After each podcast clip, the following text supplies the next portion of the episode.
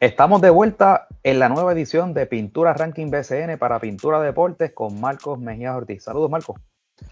Saludos, Gurita. Saludos a quien nos, nos escucha. Gurita, no te había dicho esto, pero esto va a ser un episodio especial, pero a la misma vez, no sé si has caído en cuenta. Estamos grabando 10 de julio de 2023. Hace casi dos años el 13 de julio de 2021 salió el primer episodio de este podcast. Ah, sí fue. Sí. ¿Y qué fue? ¿Que esa temporada empezó más tarde?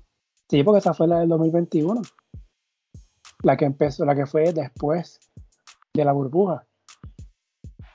Si recuerda que la burbuja pues se acabó en diciembre de 2020 y pues decidieron entonces empezar lo más tarde posible, ¿verdad? Que, que fue en julio de 2021. Y para que fue entonces, un par de meses antes, fue que te escribí para ver si quería ser parte de este, de este proyecto. Y pues la, el primer episodio salió, publicó el, el 13, 13 de julio de 2021. Hace casi, esta semana, dos, hace dos años. O sea que estamos casi, casi de aniversario.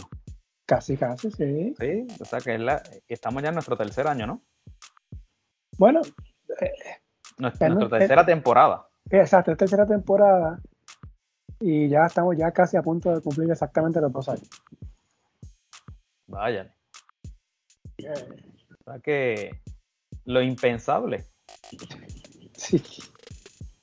después de dos episodios pensábamos que esto no llegaba ni al final de esa temporada y para que tú veas. A, digamos, estamos en las series semifinales de la tercera temporada de, este podcast. para, que, para que tú veas. El podcast de los disparates. Sentados en el sofá. Sí. Fíjate que desde aquí el sofá es fácil decir disparate. bueno, estamos en semifinal. Ya la semana pasada cuando grabamos, ya las semifinales habían empezado. Sí. Tienen, un juego. Eso te a preguntar. Eh, eh, cuando grabamos la semana pasada, era. Eh, estamos, habían pasado un juego cada serie, ¿no? Exacto. Sí, porque había empezado domingo y lunes. Y nosotros grabamos martes. no, grabamos lunes. No, grabamos martes. Martes. martes la semana pasada. La semana pasada, exacto. Grabamos martes feriado. Eh, y para poner en contexto, estamos grabando lunes.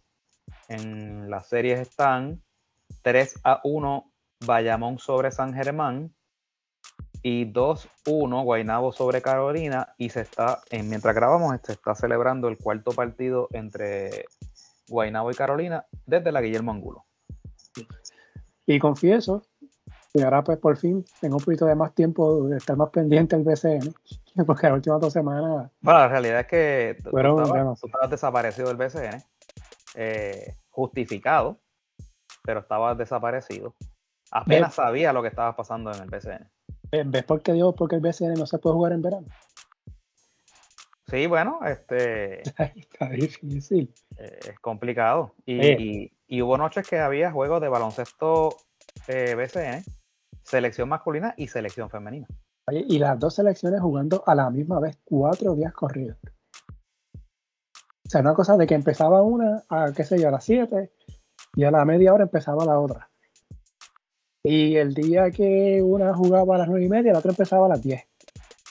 O sea, cuatro días corridos. Y el día que grabamos, que fue el martes, que el de semifinal de Dominicana Puerto Rico en San Salvador se atrasó un poco básicamente estaba corriendo la par con el femenino. Y fue de que, o sea, estaba en el cuarto parcial, faltando, qué sé yo, cinco minutos del masculino, y el femenino estaba en el cuarto parcial faltando siete minutos. Estaban ahí básicamente parejos. Y fue de verdad que un poquito desesperante. Complicado. Demasiado complicado, demasiado. Y para que uno con los dos sufriendo hasta el final. Con la selección siempre se sufre, Marco. Con toda la selección. Eso, eso, es idiosincrasia nuestra. Sí. Hasta con la de fútbol femenino se sufrió. Sí, pero en esa se sufrió de verdad. Esa sí que dolió. Esa dolió. Pero bueno, ya por lo menos el nivel de selecciones eh, acabaron. Este, vamos a hablar ahorita un poquito de las selecciones. Pero ya, pasó la América Femenina, ya pasaron los Juegos Centroamericanos del Caribe. Así que estamos de vuelta un poquito más de atención al BCN en esta parte de semifinal. Marco, vamos a comenzar con la serie de Guaynabo y Carolina. Pues empezamos, ¿no? Esta serie, cuando grabamos la semana pasada, lo mencionamos, estaba 1 a 0 a favor de Guaynabo. Los Mets habían ganado el primer juego eh, ampliamente. Entonces el segundo, que fue en Carolina, o, los siguientes dos juegos más bien, han sido juegos cerrados. El segundo lo ganó Carolina 98-92. El tercero lo ganó Guaynabo 89-84. Y quizás el tercero, doloroso para Carolina, porque estuvo buena parte del juego, está bien cerrado, o Carolina al frente. Y aquí hubo las decisiones eh, este, cuestionables, ¿no? Estos tiros de héroe o villano, me refiero en el caso de Tremont Waters, en la parte final del juego. Inmediatamente Guaynabo ganó, ganó el juego y tiene ventaja en la serie de un primer juego, ahorita que fuimos, que fue una paliza de Guaynabo, de un Guaynabo que venía de barrer a Arecibo en la primera ronda ganando ampliamente. Y ganan, los Mets ganan el primer juego por paliza, pero uno hubiese pensado, espérate, entonces van a apuntar otra barrida, o una victoria fácil. Pero Carolina ha podido darle vuelta a esta serie, aunque ahora mismo está perdiendo la serie, ¿verdad? 2 a 1. Pero ha sido, ha sido un juego cerrado. Porque en esta serie pudieron, pudiera estar 2 a 1 a favor de los gigantes. Sí. Luego de tres juegos, ¿verdad? Y sé que está corriendo, mientras grabamos está corriendo el cuarto juego, pero llevándolo hasta el tercer juego, eh, ¿cómo viste esta serie de los Mets y los gigantes? Pues mira, el segundo partido, hasta el segundo quarter, Guainabo parecía que iba rumbo a, a barrer a Carolina. Pero en los últimos minutos del segundo quarter, Carolina tuvo un avance que logró cerrar esa mitad cuatro puntos abajo y cuando arrancó el tercer parcial se fueron en escapada. Y Guainabo lo intentó, pero no, no, lo logró. Así que eh, Carolina pudo empatar el juego. Lo que hizo entonces eh, del tercer juego, realmente uno, eh, ¿verdad? Fundamental, porque siempre en las series, en cualquier deporte, le llaman al, juego 3 como que el juego importante. Si Carolina hubiese sacado el juego en, en Guaynabo, el tercer partido, pues hoy estaría eh, con oportunidad de, irse arriba 3-1. Eh, en cambio, eh, ¿verdad? Pues no pudieron mantener una ventaja que llegó a, ser de doble cifra en el tercer parcial. Guaynabo hizo un avance eh, monumental en el cuarto cuarto y finalmente, pues aunque fue un juego cerrado, pues lo lograron sacar. Eh, y entonces yo he tenido la oportunidad de ir a los primeros dos juegos en Guaynabo y cuando uno está en cancha, uno obviamente pues uno, uno ve eh, pues, la producción ofensiva y demás, pero uno no está al tanto de las estadísticas. y obviamente yo sabía que Waters había anotado una barbaridad de puntos porque hubo un momento dado que, hizo como tres canastos de tres corridos, no me acuerdo si, cuatro, pero fue, fue algo descomunal y algunos de ellos marcos de bien lejos. Y después cuando llego a casa, que me empiezo, me empiezo a ver los números, veo una estadística que, que fue un poco como preocupante, porque veo que Waters hizo seis canastos de tres, pero en 19 intentos. 19 intentos, Marco. Eso es, eso es casi casi lo que a veces algunos equipos tiran completamente en todo un juego. Es demasiado. Es demasiado. Y vi otra estadística, que esta sí la puso Luis Modesti, que decía que a pesar de que había hecho 35 puntos, había tirado para anotar 81. O sea, que si hubiese anotado todo lo que tiró, hubiese, anotado 81 puntos. Pues obviamente, eh, yo puedo entender la que tú estés caliente, eh, pero llega el momento que, también como que O sea, tú también tienes compañeros de equipo y, y, si tú estás tan caliente, la defensa va a colapsar sobre ti, lo que entonces va a significar que alguien va a estar solo. O sea, que se puedan entonces buscar jugadas con otros jugadores. Este, por eso es que eh, por ahí leímos que decían eh, héroe o villano o lo que sea. Y el que va, solamente el que mira los números, los números de puntos, rebotes y asistencias y no va más allá a buscar los, los, tiros de campo, pues dice, wow, 35 puntos, ¿sabes? Oye, qué descomunal. Sí, pero ¿cómo fueron esos 35 puntos? Tú sabes, este, en ese juego, pues obviamente Alex Franklin le fue segunda voz. Eh, y Michael Scott creo que anotó también 14 puntos, pero mucho más allá de eso no tuvieron eh, producción ofensiva. Eh, Carlos González en ese juego no rotó demasiado el banco. Eh, Evander Ortiz jugó muy pocos minutos, Jesús Cruz jugó muy pocos minutos también. Así que cuando único este, Julián entró a cancha fue cuando Condit estaba en problemas de falta. Eh, entonces, pues, esto, esto es una, una serie que, que proyecta que, puede ser una serie larga, tú tienes que tener un poquito más de confianza en otros jugadores y Carolina tiene otros buenos jugadores. Así que eh, hoy, viendo el partido, veo que Carlos ha rotado más el, banco. Hoy ha jugado hasta Filiberto Rivera, que apenas ha jugado la temporada. Este, así que pues, eh, tiene, tiene que, tienen que empezar a rotar esas, esas piernas porque algo tienen que buscar, alguna, alguna fórmula tienen que buscar sobre todo del lado ofensivo, porque este equipo frente a Guaynabo, uno mira los, primeros juegos y el juego que ganó Carolina, ¿verdad? anotó 98 puntos. En las dos derrotas se quedaron en los 80 puntos. Y es un equipo bien ofensivo. De hecho, creo que fue el segundo, si no me equivoco, en la serie regular. Lo que, lo que significa entonces que entonces tú tienes que meter la bola. Tienes que hacer punto, ¿no? Para estar en la pelea con, este equipo. Así que, y agrego a eso que Carolina básicamente está jugando con un refuerzo. Sí. Porque el que tienen este Marsh, Ronald Marsh, apenas se ha visto en cancha.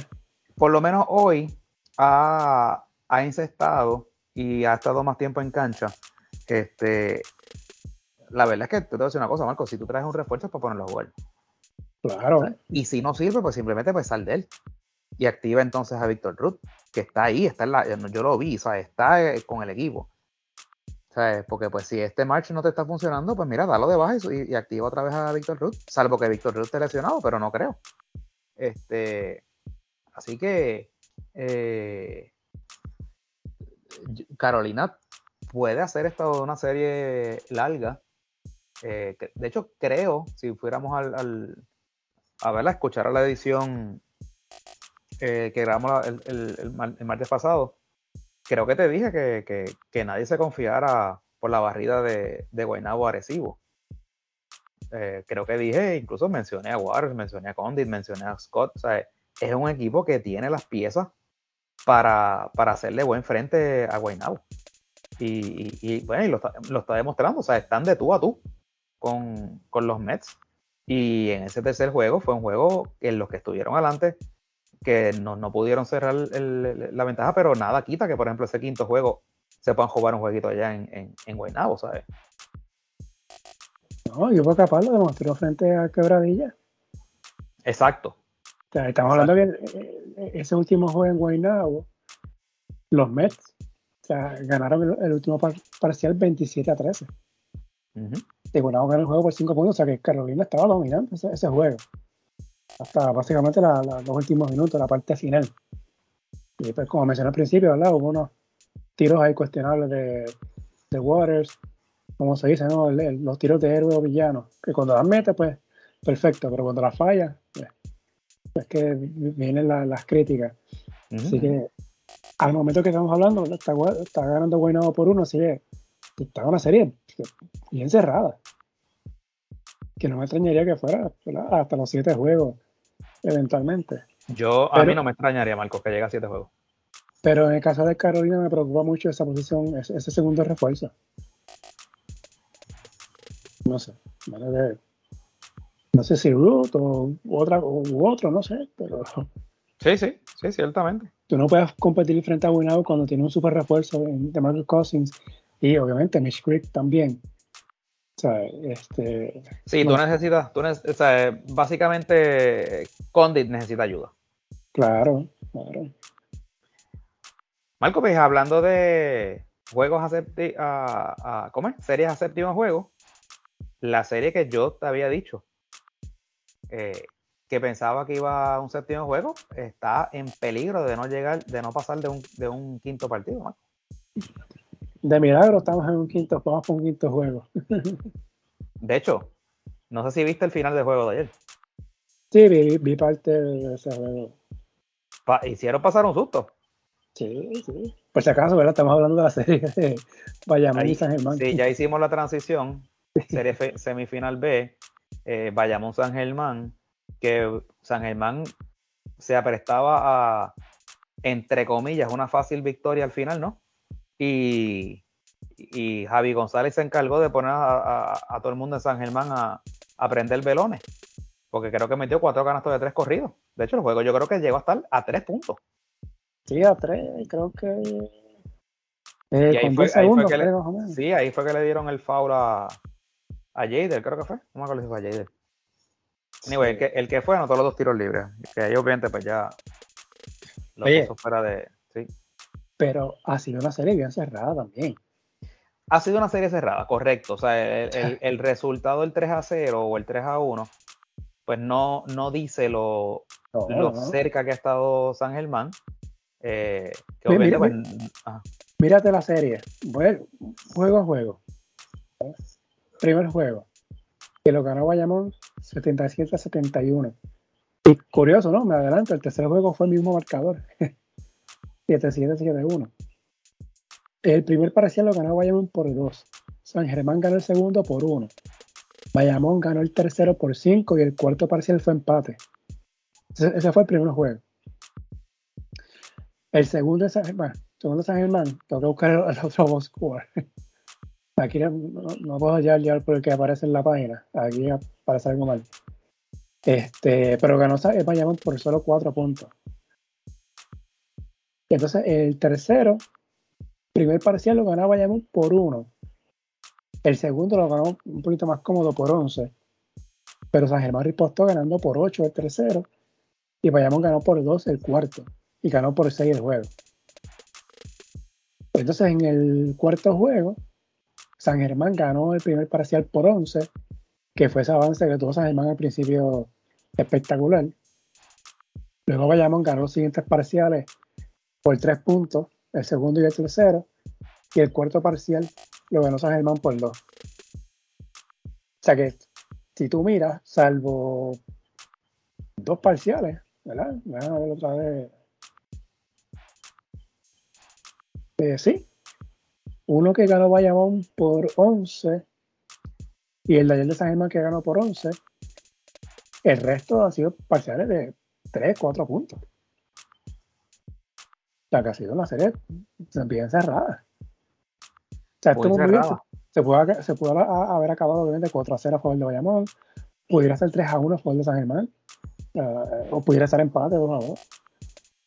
Sí, y este, y también, y quiero traer esto a colación. He leído de parte y parte, ¿verdad? De, de fanaticadas de los dos equipos. Este, en caso de, por ejemplo, de San Germán, que han dicho, ah, pero el segundo juego no jugó Mason, que si Holly Jefferson no está un 100%, del otro lado dice, no, pero es que, eh, qué sé yo, no está Wiley, que, que ese Angelito se lastima y no puedo jugar. Miren, los juegos se juegan con los que están. Tan sencillo como eso. Eso de estar poniendo excusas y de eso, los juegos se juegan con lo que están. Este, eh, en el caso de, del, otro refuerzo que, San Germán ha usado en otras cosas, no, es un mal refuerzo. Eh, en el lado de Bayamón sale Wiley, está Ismael Romero, que ciertamente podría ser iniciador en cualquier otro equipo, no lo es en Bayamón solamente. Este, y ha demostrado lo valioso que es con, muchos minutos de, juego. Así que son dos equipos buenos, dos equipos balanceados. Simplemente, pues Bayamón pues, ha logrado eh, cerrar los partidos, ha sabido cerrar los partidos. Este, Y lo que tú dices, Marco, esta serie podría estar 2 a 2, 3 a 1 a favor de San Germán, ¿sabes? Eh, de la misma manera. ¿sabes? Y, y pues, así, así es el deporte. Bayamón es una máquina aceitada. me gustó mucho lo que vi de Bayamón ayer porque San Germán empezó, como se dice, apagando fuego. Sí. Sacó una ventaja que no pensaba que iban a dar una paliza a Bayamón. Pero Bayamón poco a poco se metió en el juego y, bueno, tuvo chance de ganar al final. Eh, Benito Santiago tuvo un buen juego, sobre todo en el lado defensivo.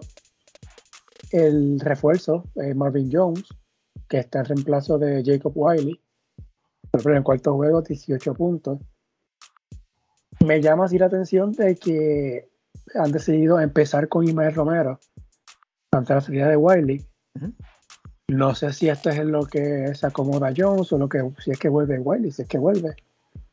Eh, pero en el caso de Romero, ¿verdad? Estamos acostumbrados a verlo venir del banco. En el, caso, en, el tiempo que ha estado en Bayamón. Eh, pues, produce, ¿no? Este, pero no sé, a veces pienso a veces que esa energía del banco hace falta eh, por parte de, de, Bayamón, pero fuera de ahí, este equipo, o sea, no, no, no hay pánico, no, no va a entrar en pánico. Ahora, camino al, quinto juego, hay que ver qué pasa con el Rodríguez. se, lastimó el tobillo sí, en el cuarto eh, juego. Hay, hay, una, hay una información eh, negativo. Eh, el MRI que le hicieron fue un. Lo que llaman un esguince, ¿es que lo llaman? Sí, se, se, lo dobló. se dobló, parece que es leve y día a día, o sea que lo evalúan día a día. Este, estaba cogiendo, cuando se lastimó, pues no volvió a cancha. Esa lesión es bien dolorosa. Sí. Eh, no tienes que jugar baloncesto para, para, para, lastimarte lo que él se lastimó. Te lo puedes lastimar de muchas maneras. Eh, y cuando es un poco más pronunciada, eh, el tiempo de recuperación pueden ser meses. claro, estos son atletas, estos, esos equipos son profesionales, eso es tratamiento intenso, terapias dos y tres veces al día, ¿sabes? Ahí, va, ahí van a hacer todo lo posible. Me sorprendería mucho si juega mañana. te lo digo sinceramente, me sorprendería mucho si juega mañana. Yo no creo que haya todavía el nivel de, pánico eh, en las filas de Bayamón como para zumbarlo mañana. De hecho, en la temporada regular él llegó tarde. Javi González lució espectacularmente bien en ese equipo. Corrió esa ofensiva, eh, estaba entre líderes de asistencia. O sea, no es, no es, oye, Ángel Rodríguez es irreemplazable. Pero Javier González ha hecho un excelente trabajo eh, siendo su, ¿verdad? su sustituto. Yo creo que lo sabio sería para Bayamón darle por lo menos par de días de descanso para ver cómo él va eh, respondiendo al tratamiento. Y, ya, bueno, pues si hay que ir entonces a un sexto juego a San Germán, pues ahí pues tú lo consideras, ¿verdad? Si, si, si, ¿verdad? si, si ya estás ready para, para entrar. Porque lo que no te puedes dar el lujo es, siendo Bayamón, es que se te lastime y entonces si pasas a la final no lo puedas tener. Porque entonces ya, ya, ya contra, sea contra Guaynabo, que tiene a Gary Brown, o sea contra Carolina que tiene a Waters, Angelito va a ser, va a ser necesario. No es que vayamos no pueda ganar sin él, pero ciertamente Ángel trae esta dimensión, eh, inteligencia en cancha, buenos pases, encuentra, encuentra a sus compañeros y cuando tiene que asumir el rol ofensivo, lo hace también bien. Bueno, yo no sé si Bayamón pueda ganar sin él. Yo, yo, él puede ganar sin él. Bueno, bueno. Ciertamente la serie está 3 a 1. Así que Bayamón pues tiene esa, esa, esa ventaja, ¿verdad? De que se puede eh, tomar el chance de que no juegue ese quinto juego. Van a jugar en Bayamón, van a jugar en casa, así que pues, eh, si no, si no siente que, está, que no está al 100%, pues mira, mejor la, descansa, ¿verdad? No, te arriesgues a que pase algo peor. Pero entonces, por el otro lado, tiene el caso de San Germán y Nate Mason, que cogió un golpe al final del juego. Oh, sí, se me había olvidado ese, detalle. Sí, estuvo varios minutos tirado en la, en la cancha. Eh, en lo que aparenta ser, o, lo que fue aparente una, una contusión. Eh, cuando se levantó, se estaba tocando como los ojos, como tú te das un golpe y estás, estás mareado. Eso es el famoso, lo que le llaman concussion. Concussion, sí. Que, que es algo peligrosísimo. Son golpes en la cabeza que, que, crean conmoción. Pero no sabemos si, si eso fue lo que le pasó. Y si fue lo que le pasó, ¿cuál es el protocolo? O sea, alguno. Este, esto me recuerda el caso de Filiberto Rivera, ahorita, hace cuatro años en los playoffs, cuando estaba con Aguada, él cogió un golpe en la cabeza bastante fuerte. Y recuerdo que salió de cancha y él volvió. Y me acuerdo que en la final, pues, que fue frente a Ponce, a uno de esos juegos, entonces yo fui y a cubrirlo y le entrevisté y le pregunté sobre eso. Le dije, mira, sí, eso fue una contusión. Este, él cuando cogió, coge el golpe, estaba como que medio desorientado en ese momento. Pero en él volvió a sacar, volvió en ese juego y siguió jugando eventualmente el resto de la temporada y la final. Ahí no hubo ningún tipo de protocolo ni nada. Porque ya, tú puedes coger el cantazo hoy y a lo mejor sentir, sentirte, entre comillas, bien mañana, pero eso no significa nada. Por ejemplo, en la NBA se ve mucho eso y a veces jugadores que están fuera una semana. En lo que le hacen pruebas, le dan descanso, etcétera. Este, la liga donde el protocolo está establecido y que lo han cogido bastante en serio, ¿verdad? Por, por los múltiples problemas y muertes y suicidios y demás que ha habido, es la NFL, eh, que obviamente por la naturaleza del deporte es un deporte demasiado violento.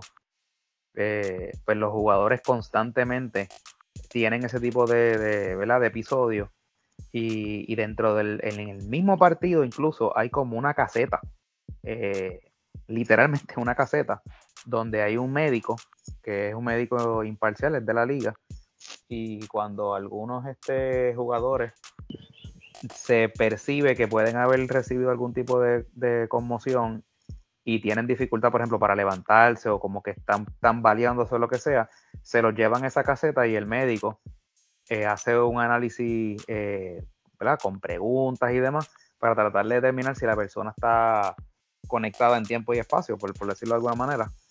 Eh, y él es el que decide si el jugador puede regresar o no. esta temporada que pasó, yo no sé si tú sigues en la NFL, esta, temporada, que, pues esta temporada que pasó, el quarterback de los Miami Dolphins, que ha tenido ya en temporadas anteriores este tipo de problemas, es un jugador de estatura bajita. Eh, eso también, pues, ha sido una de las, ¿verdad? De, lo que los conocedores del deporte eh, mencionan que es una de las causas, que es un jugador, eh, su físico es, como muy pequeño para, para el tipo de, juego y, de los golpes que reciben. Y esta temporada que pasó, tuvo un, un incidente en el que cogió un golpe en la cabeza como que siguió jugando y como que se cayó. O sea, como que se tambaleó y se, cayó, o sea, solo. Eh, y obviamente, pues ahí, de hecho, no jugó el resto de la temporada.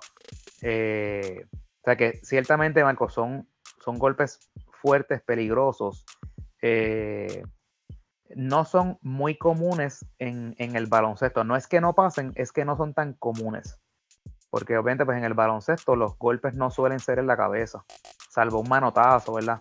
En el caso de ayer fue bien lamentable porque cuando dan la cuando pasa la jugada inicialmente, cuando ponen el primer replay, yo dije, eso es ofensiva. Porque Mason, literalmente Mason no lo tocó, no le puso ni la mano en la cintura ni nada. Es que cuando el jugador, que ahora no recuerdo, Marcos, quién fue el que levantó la. Ah, Stephen Thompson. Fue Thompson, sí. Cuando Stephen Thompson levanta el codo como para hacer el intento de lance, ahí le dio eh, sólido en la. no sé si lo cogió por la frente o, no sé. Pero Mason cayó tendido ahí mismo. Y, y estuvo un rato, Marco. Bueno, tan es así, y esto solamente obviamente se ve en el BCN. La mamá de Mason que estaba en el juego, que vino a, Puerto Rico, ¿verdad? ¿verdad? luego del, lamentable deceso de, la abuelita de Mason. Eh, la mamá de Mason se metió a la cancha y fue allá a ver, a ver cómo estaba el muchacho. Este, esas son cosas que se ven aquí nada más, Marco. Este, y, y, sí, estuvo, estuvo un tiempo fuera, así que eh, eh, lo que dices es correcto. Hay que estar pendiente de eso porque obviamente es una, una baja sensible para San Germán. Yo creo que podemos decir que por lo menos esta temporada Nate Mason es el, el jugador más importante de San Germán. A lo mejor la temporada pasada podríamos decir que era Holly Jefferson. Pero esta temporada yo entiendo que Mason es más importante eh, para la rotación de San Germán. Así que si Mason no está disponible, significaría que entonces San Germán tendría que activar nuevamente a Will Daniels. Eh, y entonces recaería eh, la ofensiva en Jade Fernández, ¿verdad? manejando el, balón y en Erika Ayala. Veremos, ¿verdad?, qué ocurre esta serie. Ya de ahora en adelante, este es un día sí, un día no. Así que no hay mucho tiempo de descanso. Eh, vamos, nos, enteraremos el martes durante el día. Entre los dos casos, ¿verdad? El de Ángel con Bayamón y Mason con, con San Germán. Y nos enteraremos por Héctor, el de la guirita, el de, ¿cuál? de la guerra. El de la guerra, sí. Sí, porque Héctor es, el, la fuente de información. Aquí, no, desgraciadamente, pues, no se saben las cosas eh, por los canales oficiales. Casi, casi como que la guerra del BCN es, la, es el canal oficial de, información de, del BCN. Mira, llegó un invitado. Tenemos invitados. Sí. Bueno, vamos a tener dos invitados. Ya mismo vamos sobre eso. Marco, pues recapitulando entonces con, con lo de la serie. Eh, ya estamos entonces con, lo de la serie, ¿no? Querías comentar algo rapidito, eh, ¿verdad? Ibas a comentar algo porque obviamente tú le prestaste más atención que mucha gente eh, al desempeño de las selecciones nacionales. cuéntanos.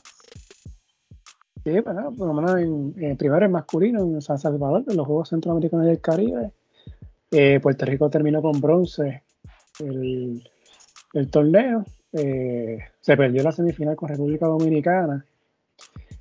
Un juego cerrado que se decidió básicamente en los últimos tres minutos. Eh, Puerto Rico tuvo buen tiempo al frente.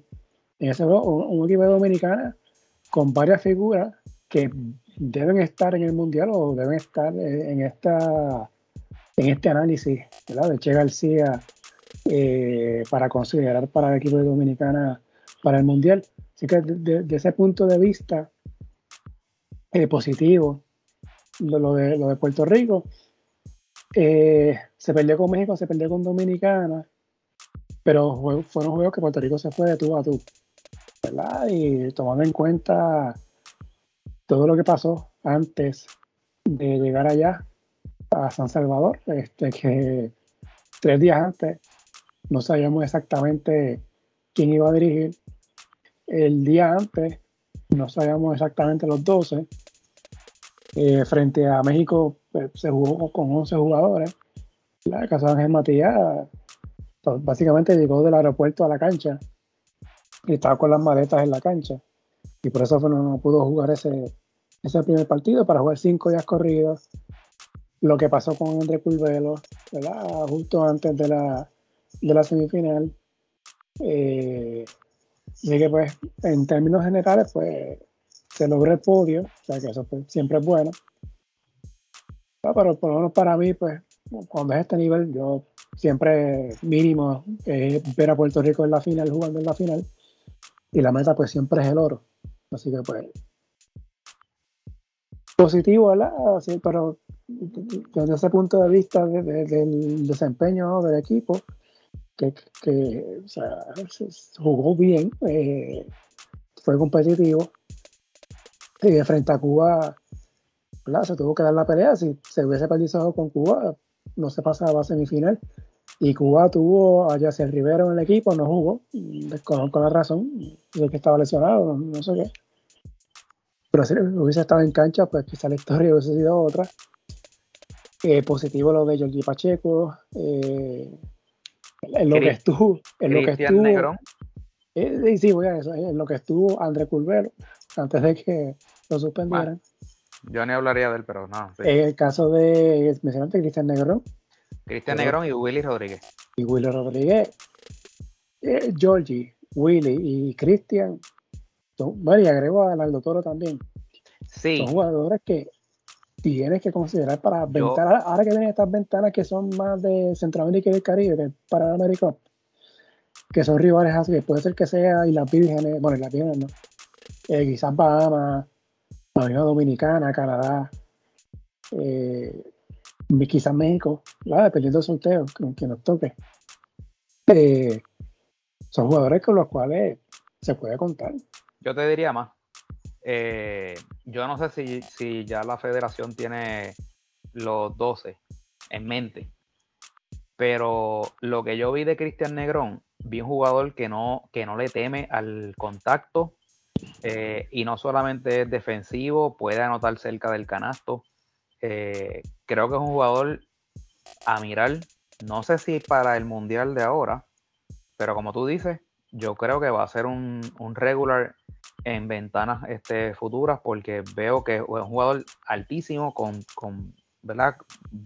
Con, corpulento, eh, talentoso, rebotero, defiende. Eh, me gustó mucho lo que vi de él. Y obviamente Willy Rodríguez sabemos lo que da. Eh, es un fajón. no tendrá la, la, la, la estatura para, para, jugar en la posición de pivot, pero se bandea con ellos allí, ¿sabes? Pasa que el caso de Cristian es un poquito undersize ya para nivel mundial. Cristian es como un 6-7 por ahí, 6-6. Y ahí esas 4 y 5, en el mundial lo que van a ver son torres. Cierto, no, no, no, estoy, de acuerdo. Pero un cuerpo fuerte, tú sabes, que no que juega sin miedo sí, a, a, esos niveles, tú sabes, siempre hace falta. Porque, oye, igual teníamos a Ricky Sánchez que medía 6'11, pero no pisaba la pintura por nada del mundo. O sea, que, la estatura no necesariamente significa. Y, yo sé que, que Alex Capos es, un jugador bien interesante. Ah, pero, pero, sí. pero, pero es básicamente un Ricky Sánchez 2.0. O sea, no, no, no es un jugador que podemos contar con él por su estatura en la pintura. A eso es lo que me refiero.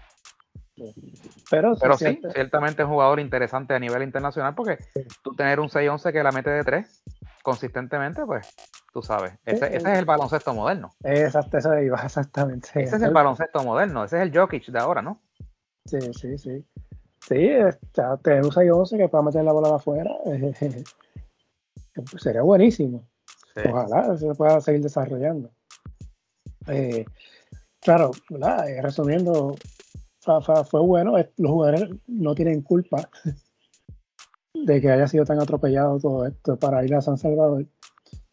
Este, siempre quedará la, incógnita si hubiese habido una mejor preparación, si el PSN no hubiese chocado con su postemporada.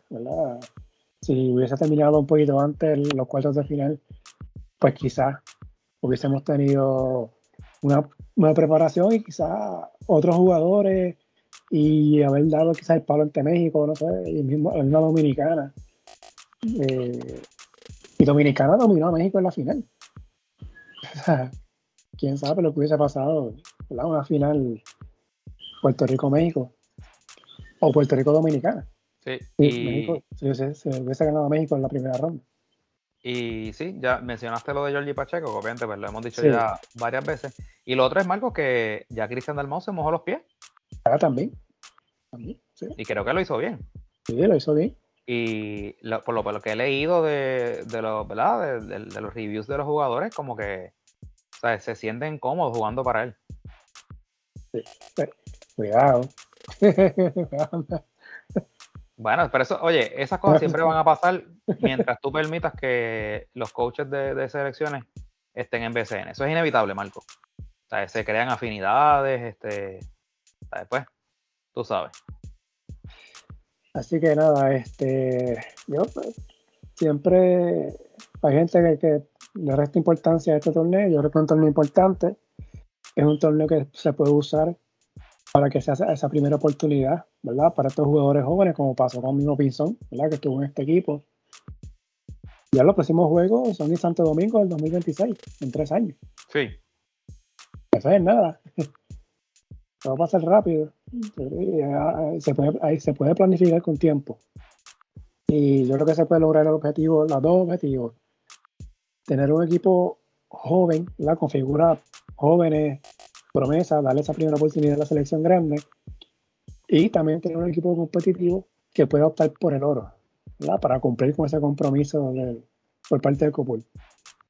Aquí la clave es la, preparación, la, la planificación. veremos desde aquí a allá. Este, no sé la fecha exacta todavía de los Juegos de Santo Domingo, pero menos que serán en verano.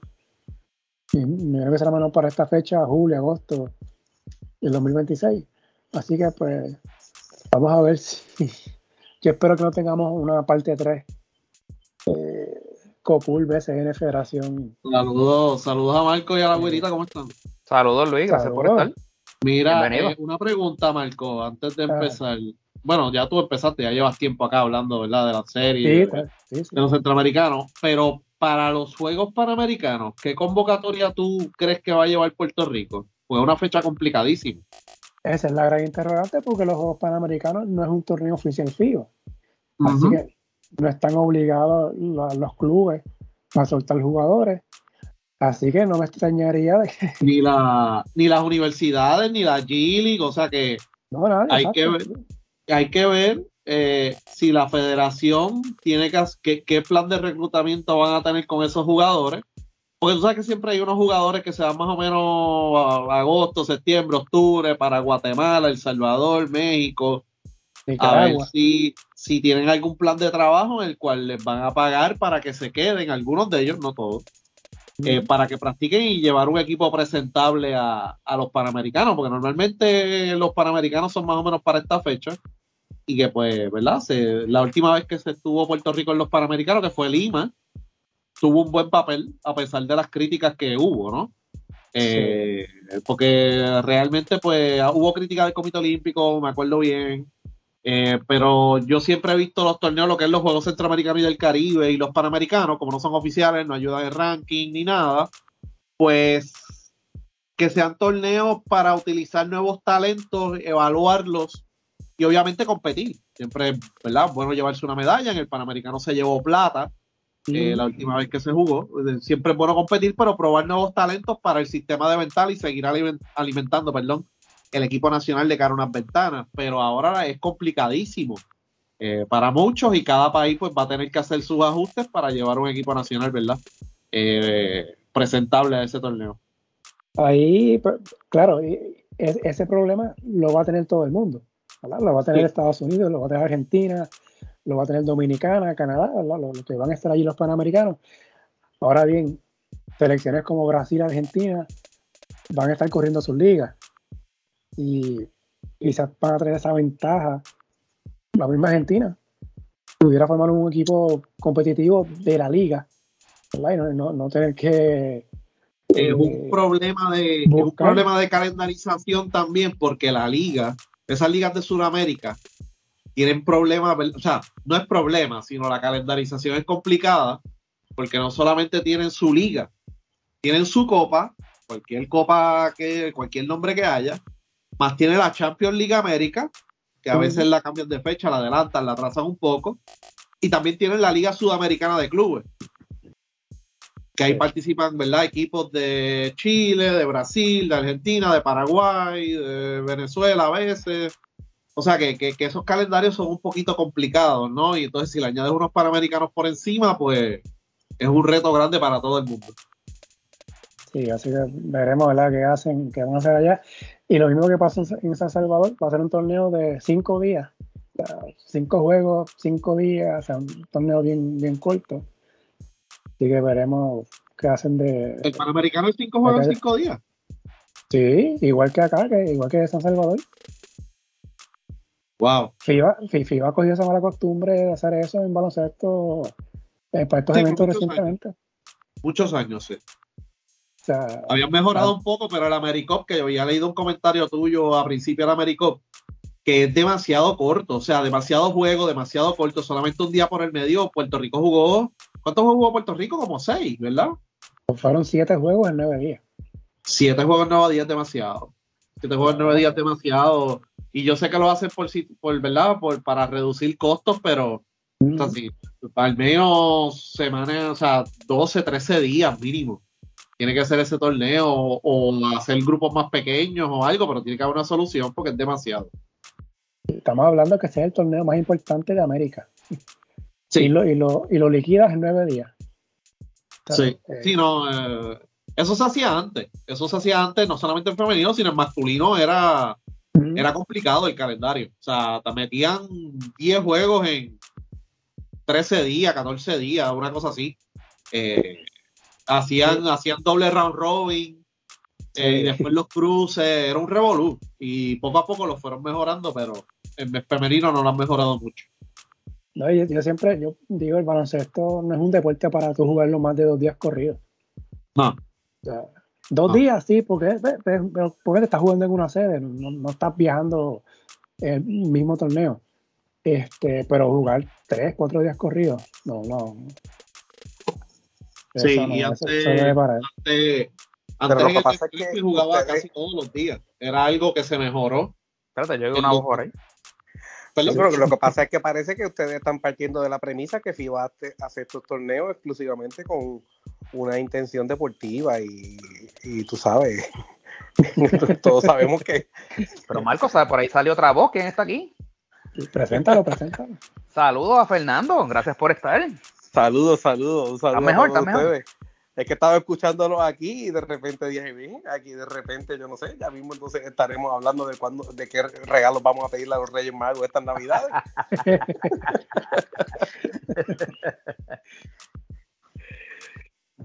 pero sigan, sigan, que está buena la conversación. Sí, pero antes, antes el BCN había triple back to back.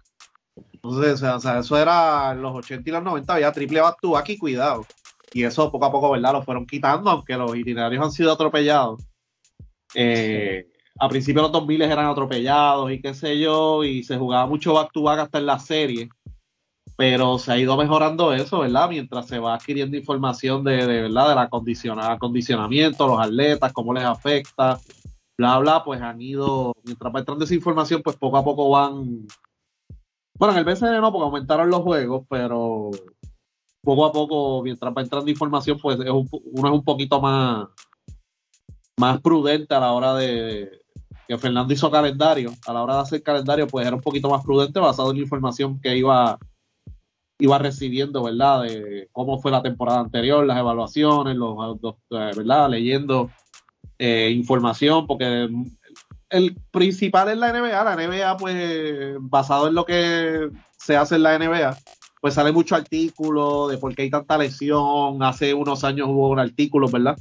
De por qué había tanta lesión del tendón de Aquiles, eh, por qué después Barea, y hubo un montón. Hubo una racha bastante mala eh, con opiniones médicas, y entonces, pues, tratan de buscar soluciones, pero eso tiene que ver mucho, ¿verdad? Con la preparación física, el acondicionamiento físico que tenga el jugador individual y el calendario, ¿verdad? De práctica y de juego. Influye bastante porque eso es desgaste. Y eso, y otras lesiones que se puede provocar por un calendario cargado. Oye, y, agrego que en el caso de Puerto Rico, llegó a México la AmeriCup con los centroamericanos y del Caribe antes. sí, que afectó la preparación. Exacto, fueron este, básicamente nueve juegos. No, mentira. Fueron siete AmeriCup, cinco, fueron doce juegos en 15 días, 16 más o menos. Sí, dos semanas y media, casi, casi. Casi. sí, eso, eso es un desgaste también para los técnicos. La preparación día a día, planificación, y yo sé que él tiene, ¿verdad? Yari Batista tiene un staff muy bueno con Carlos Morales, etcétera, Jorge Otero, pero es un desgaste también mental que tienen los jugadores y los técnicos. O sea, llega un punto que juego todos los días, no hay tiempo para practicar. Yo creo que las primeras prácticas buenas que tuvo el equipo nacional fue días antes del Americop. Y Arel Aguirante llegó el mismo día, yo creo, o el día antes por la noche o por la madrugada. suerte, que llegó. Sí. Así que vamos a ver.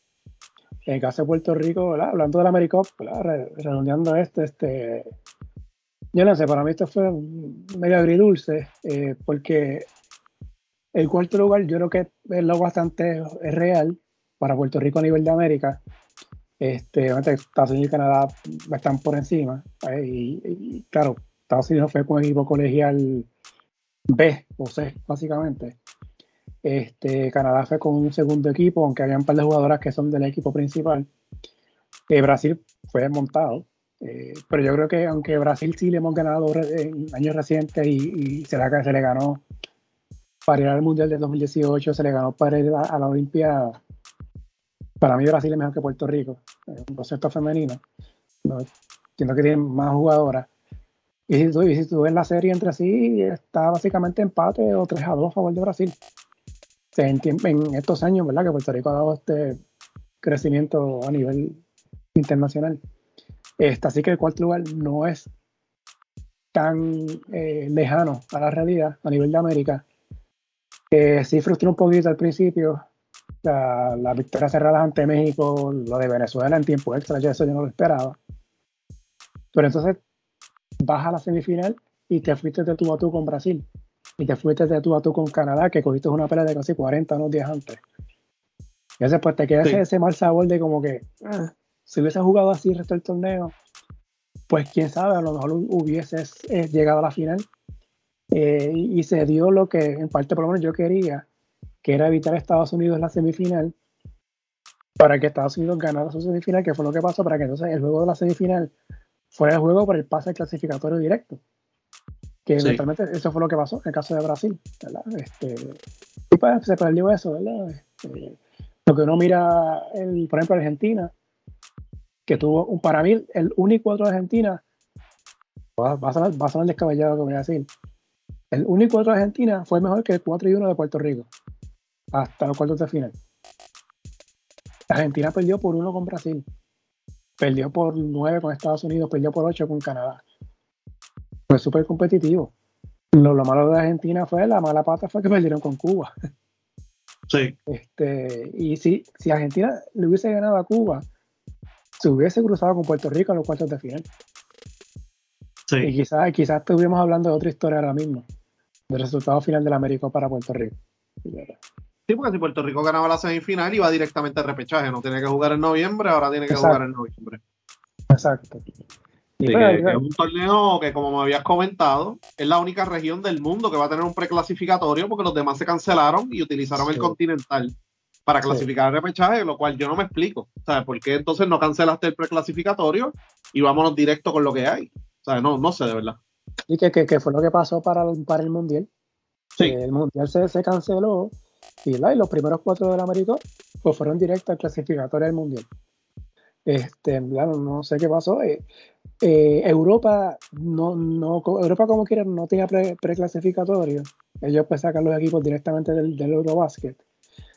Pero Asia y África sí van a tener.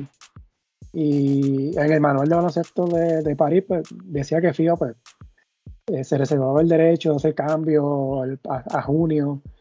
Y fue lo que pasó. Desconozco por qué no se dio. Y de hecho, brincando el masculino, no sé Luis si tú sabes o Fernando, hasta la fecha yo no he visto el preclasificatorio masculino de Asia. Que se supone que sea en no. No, no, no he visto nada. No he visto este nada. El que yo he visto más noticias, obviamente, pues, porque basado en lo que uno sigue, es el de América, ¿verdad? Porque está Argentina, se le ha dado un poquito más de exposición y no, no están muy complacidos con la convocatoria por diferentes razones, pero sí van para encima, tú sabes.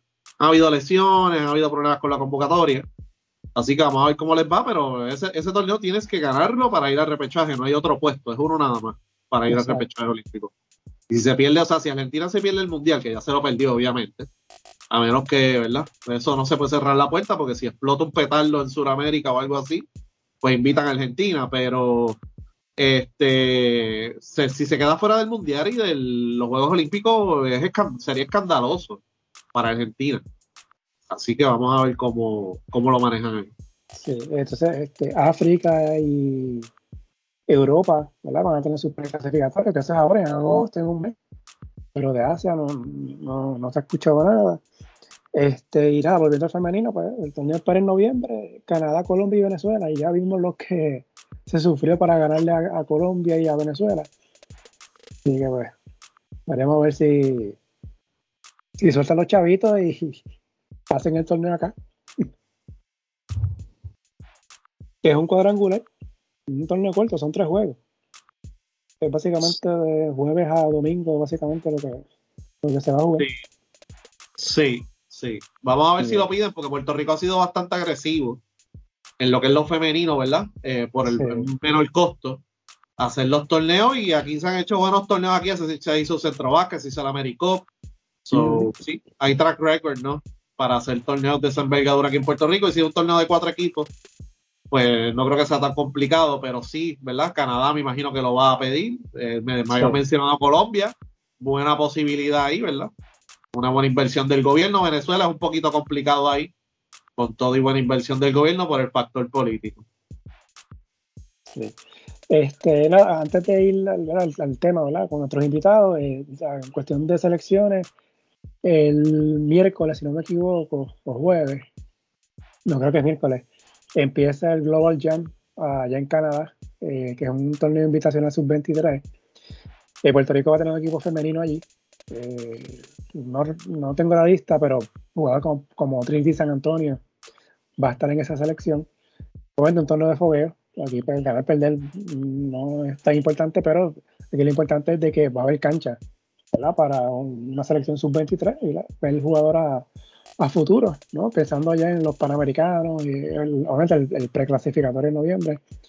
Así que pues yo creo que es súper importante que tengamos equipo en ese torneo. El masculino, pues, bien, gracias. Sí, ahí, ahí yo creo que es bien importante porque el último torneo juvenil que tenemos en FIBA es sub-19. Y entonces del sub-19 hasta que salen de colegial, eh, perdemos el radar de esos jugadores. Y en Europa todavía se hacen torneos sub-22, sub-21. tienen otras categorías corriendo tienen otras categorías corriendo, que aunque no hay un mundial FIBA para eso, pero se mantienen activos y mantienen esa mantienen esos jugadores en el sistema y eso sí que sería bueno, ¿verdad? Ese Global Jam es tremendo para la femenina y si hubiese, ¿verdad? Una oportunidad para una masculina que Puerto Rico, que haya más torneos, perdón, sub 20, sub 21, sub 22, porque eso sería bueno para todo el mundo, pero especialmente para Puerto Rico, porque tan pronto salen de la juvenil se pierden un par de años. O sea, ¿cuándo fue la última vez que Cristian Negrón jugó en la juvenil y ahora regresa? ¿Quién que ha pasado más de cuatro años? No, mucho, sí, mucho más, porque me acuerdo que él se lesionó. Sí, y ¿cuántos años estuvo sin jugar en la juvenil? Pues ahí, pues, si tuviésemos torneos sub-20, sub-21, sub-22, organizar algún tipo de torneo así. Eh, al menos, aunque sea en el Caribe y invitamos a alguien de Estados Unidos o algo así, sería bueno para todo el mundo. Oye, eh, me sale el caso de Curvelo, por ejemplo. La última vez que Curvelo tuvo un roce con la selección fue en el 2019. Sí. Que fue una práctica con la selección que iba para el Mundial. Después de ahí, pues es ahora. Y pues de, aquí, de aquí pues ya sabemos que quizás no lo veamos otra vez. Este, pero fueron cuatro años. Sí. es demasiado. De hecho, mencionaste eso de los torneos eh, en, en Sudamérica revivieron el sub-21 eh, a modo, ¿verdad? Era más un, torneo de exhibición, no, era un torneo oficial de FIBA, pero lo revivieron, eh, pero que ver nada de que vino esto de la pandemia. Y en África, yo caí en cuenta que hay un torneo nuevo que se llama Afrocan. Sí. Y yo estaba viendo hoy, hoy, bueno, hoy no, empezó este, en estos días, este fin de semana. ¿Qué pasó? Y yo como que me perdí yo, pero, pero porque estás jugando el torneo como que de África ahora, es como que masculino, eso ya había pasado. Y entró, entró la NBA también, así que van a desarrollar, van a tratar de desarrollar esa área allí, también en Asia van a entrar. Eh, pero, y otro ejemplo, ¿verdad? Sobre las categorías, es que los Juegos de Sur, no sé el último torneo, si se celebró o no, pero en los Juegos de Sur, que es el equivalente a los Juegos Centroamericanos del Caribe y el Centroamericano, y que es los Juegos Sudamericanos, hay, yo creo que es sub-22 o sub-21, la categoría en baloncesto. Así que, ¿verdad? Y Argentina siempre lleva un buen equipo de, la formativa y Brasil hace lo suyo. Así que, que cada cual hace su, su, ajuste, pero hace falta, ¿verdad? En América más torneos sub-20, sub-21, etcétera. Sí, eh, el de África me llamó la atención, porque cuando veo Afrocan, es un torneo de selecciones, pero es de jugadores que estén activos en África. O sea, no, son, no pueden haber jugadores que estén activos en otras ligas del mundo, son los que estén en África. Y es un torneo que entonces que, fue creado precisamente como, ahora los, torneos continentales masculinos, eh, una vez cada cuatro años, pues crearon este torneo para tener cancha ¿verdad? con estos jugadores. Para que la región estamos atrás en eso. O sea, súper atrás. O sea, lo que tenemos es centroamericano del Caribe y panamericano. Y ya hemos visto cómo, se prepara Puerto Rico para eso, así que. Pero nada, este, así que nada, en cuestión de selecciones, pues los femeninos pues están sub-23 ahora. Y pues masculino, hay un centro básquet a fin de mes, el sub-17. Y entonces, pues la selección adulta que empieza las prácticas en algún momento, a fin de mes. Para entonces ir al mundial el mes que viene. Así que, güerita, ¿estás ahí? ¿Hacemos la transición? Eh, eh, the floor is yours. Que este es tu. no, oye, no, no, no, tampoco así, no, no, no, tampoco así. Oye, nada. Mira, vamos a poner un poquito en contexto y me voy a tomar un pequeño privilegio aquí, eh, un turno de privilegio. Me voy a tomar unos minutitos porque quiero, quiero que las personas que nos vayan a escuchar puedan entender ordenadamente eh, porque es que tenemos a Luis y a, Fernando esta noche con nosotros. Aparte de que nos encanta tenerlo, ¿verdad? Porque tiene mucho conocimiento y, trae mucho a la mesa. Eh, Marco, el, tema yo creo que se adelantó porque sabes que eh, por DM hemos hablado anteriormente de que había un tema de televisión que queríamos hablar y de hecho habíamos acordado que le íbamos a hablar en el último podcast del año. Pero situaciones recientes eh, acaecidas en este del viernes para acá, pues han provocado, ¿verdad? Que, tengamos que adelantar el, tema.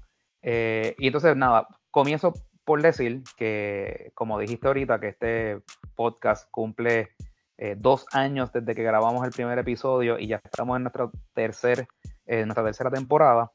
El proyecto comenzó y sigue siendo, ¿verdad? un junte de una persona aficionada que va a la cancha y que no sabe literalmente nada de aspectos técnicos del, baloncesto y que simplemente pues le gusta la liga y le gusta seguir eh, los equipos y demás, con una persona que obviamente pues tiene formación eh, en periodismo específicamente deportivo, que, es el lado que entonces tú traes. Así que pues básicamente lo que yo traigo a este, a este proyecto que, que tú creaste eh, es la persona común que va por la noche a, la cancha de baloncesto eh, a aplaudir y a criticar y demás. Eh, dicho eso, yo pues, a diferencia de otras personas, yo tengo la humildad en aceptar de que yo de ciertos temas no sé absolutamente nada y si sé, sé muy poco. y en los temas específicamente, pues lo que tenga que ver con medios de televisión, radio, prensa, todo lo que sea, yo conozco muy poco. Entonces, lo que origina todo es que el jueves por la noche, mientras se estaba celebrando un partido de semifinal, eh, creo que era el juego de, de, Guaynabo, si mal no recuerdo, el juego de Guaynabo y, Carolina, o, era el de San Germán, uno de los dos. Para mí era inconcebible que la liga que más seguidores tiene, entiéndase, gente que la sigue porque va a las canchas o porque eh, los lo ve en, en los medios, en redes, en lo que sea, estuviera eh, emitiendo o transmitiendo su partido por un canal alternativo, que en este caso no era ni tan siquiera el, punto 2, era el 2.3, que es lo que es NBC Puerto Rico. Eh, y digo esto porque, pues, esa noche lo que estaban transmitiendo en punto 2 eran los centroamericanos y creo que en Telemundo estaban transmitiendo un programa que se llama algo de Top Chef o una cosa de esa, eh, que de hecho no es ni un programa de Puerto Rico. Eh, así que, pues, como fanático del BCN, pues fue algo que me molestó. Eh, y, pues lo expresé y para no alejarme, ¿verdad? De, lo, de lo que escribí, el tweet decía literalmente como sigue. El BCN no valora su producto. La liga que alberga el deporte de más seguidores en el país tiene que conformarse con que un juego de serie semifinal se, transmita por un canal alternativo al que no todos tienen acceso. El negocio con Telemundo eh, Puerto Rico es malísimo. Esa es mi, Eso es lo, que yo expreso. Eh, ciertamente sabemos que agraciadamente esta temporada todos los juegos se ven por, por, YouTube. Todo el mundo tiene, todo el que tenga un teléfono en las manos, pues técnicamente puede, puede acceder el, partido. Y el que, y de hecho, yo lo vi ese juego eh, por YouTube. No lo vi por la señal de 2.3. Eh, pero básicamente esa era mi, mi, crítica. Y obviamente, pues me han caído arriba. Eh, han llegado al punto de decir que yo estoy en contra de, que los juegos los transmitan por YouTube de que yo, de que yo quiero que, la, que a la gente le cobren por poder ver los juegos. Eh, así que se han dicho mil cosas. Tan es así que me dedicaron con nombre y apellido casi media hora de un podcast. Que les agradezco porque me dieron a conocer entre los seguidores de, ese podcast. Así que muchas gracias por eso. Eh, y entonces, Marco, como yo sé muy poco o nada de los temas televisivos, pues hicimos una, una llamada, ¿verdad? Hicimos unas conversaciones y tenemos personas que no solamente saben un poco de ese tema o mucho, pero que estuvieron envueltas literalmente en el BCN en negociaciones que tuvieran que ver con eh, televisión y, en el caso de Luis, pues obviamente con, todo lo que tenga que ver con, con, medios y redes sociales y demás. Así que esa es la razón, ¿verdad? Esa es la introducción de por qué eh, hemos traído a Luis Modesti y a Fernando Quiñones, pasado presidente eh, del BCN, y en caso de Luis Modesti ha trabajado, Luis, tú me corriges, con tres administraciones distintas del BCN, ¿verdad? Tres administraciones distintas de BCN y básicamente ocho años en FIBA América. Exacto, o sea que son sea, las personas que ahora nos van a dar un, un, insight para las personas que no conozcan cómo es que se maneja el negocio de, la transmisión de los partidos, pues sepan que son personas que han estado ahí. No están hablando de, en el vacío como otras personas que están hablando en el vacío eh, de, lo que es todo lo que tiene que ver con, las transmisiones y demás. Eh, pero estas personas han estado en el BCN. Así que, Marcos, comenzamos. Ah, zumba. Pues nada, le, eh, Luis y, Fernando, ¿verdad? Como, como les dije, cuéntame Luis, cuéntame Fernando. Sabemos que obviamente, Fernando, en el caso tuyo, cuando eras presidente, los partidos se, televisaban eh, por el canal Guapa Deportes. no recuerdo, Fernando, si se llegaron a transmitir por el canal 4 per se. Sí, llegó a haber algunos juegos por, por el canal 4, pero principalmente era, era Guapa Deporte. Correcto. Ah, ok. Y en el caso, ¿verdad? De, de, porque han hecho un issue con esto del de, que si YouTube, que si YouTube ahora es más importante que la televisión. Eh, yo creo, ¿verdad? Y es mi impresión que sería descabellado decir que la televisión no es importante para, para el BCN. Mira, es que son herramientas distintas que, que te producen de, de distintas maneras, que no necesariamente llegan al, mismo público. Son mercados distintos y en cuanto a, monetizarlos, definitivamente son, son diferentes eh, en la manera en que tú lo vas a hacer. En este momento el que es más fácil porque el tradicional, es la televisión, el streaming es el futuro, pero todavía la manera de monetizarlo eh, no, es la misma. Eh, así que son dos elementos que van de la mano y que uno tiene que estar moviéndose hacia esa transición pero la realidad es que tener un canal principal que se pueda ver en todas las casas, como lo es, por ejemplo, Telemundo, como lo es Punto 2, no estoy tan seguro cuál es la cobertura, si es exactamente igual. Si yo te puedo decir que con, con Guapa Deporte, nosotros teníamos la misma cobertura que teníamos con Guapa. Ahí lo que cambiaba era el, el rating que había en el canal cuando nosotros llegábamos. Nosotros básicamente pues lo podíamos coger en, menos de un punto y para treparlo a 8 o 10 puntos que, que lo lográbamos hacer, pues básicamente nos correspondía a nosotros. Así que esa primera media hora era de estar subiendo audiencia, la primera media hora, la segunda media hora, y ya eh, la, tú lo divides, ¿verdad? Son dos horas, así que lo divides en, en, cuatro pedazos de media hora y el tercero y el cuarto era el que más alto estaba. Eh, yo creo que han hecho lo correcto definitivamente con, irse a, digital. Eh, era un plan que había ya presentado. Eh, creo que todavía pudieran hacer algo más para conseguir más información todavía de la gente que hay, porque todavía son, no, es una misma plataforma.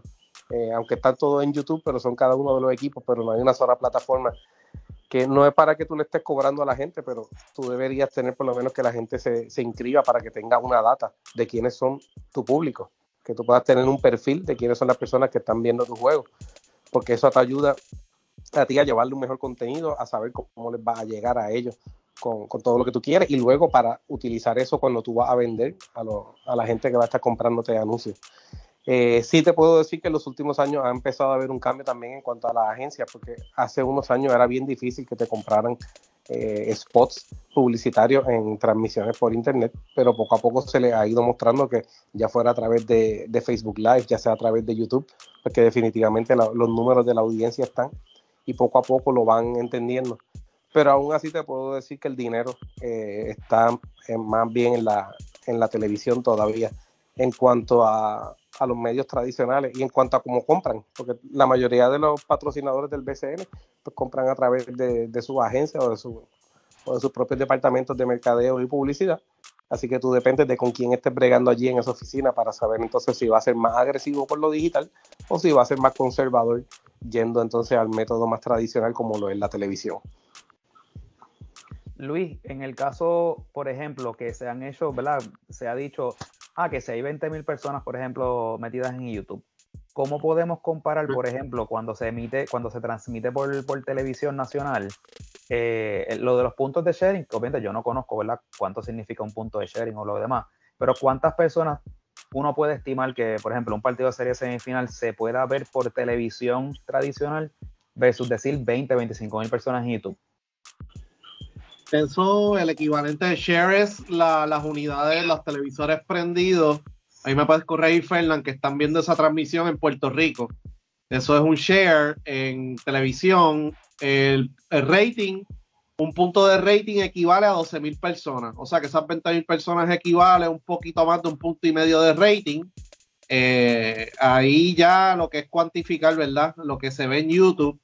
Eh, es un buen número, es un muy buen número y no solamente estamos hablando de YouTube, o sea, BCN transmite también por Facebook Live, si no me equivoco, ahí me pueden corregir, no sé si Marco o, o, o eh, yo creo que transmiten también por Facebook Live, los equipos también transmiten también por Facebook Live, así que hay un trabajo de recopilar data que tiene que ser bien agresivo y tiene que ser coordinado para que las marcas que están interesadas en comprar el BCN pues vean a dónde se está llegando. Ahora hay un problema ahí en cuestión de fidelidad de data porque realmente tú no sabes, ¿verdad? O sea, hay un problema, ¿verdad? El que, el que está viendo el juego, por ejemplo, de su celular y está fuera de su casa, muchos de los, de, los IP son de Estados Unidos.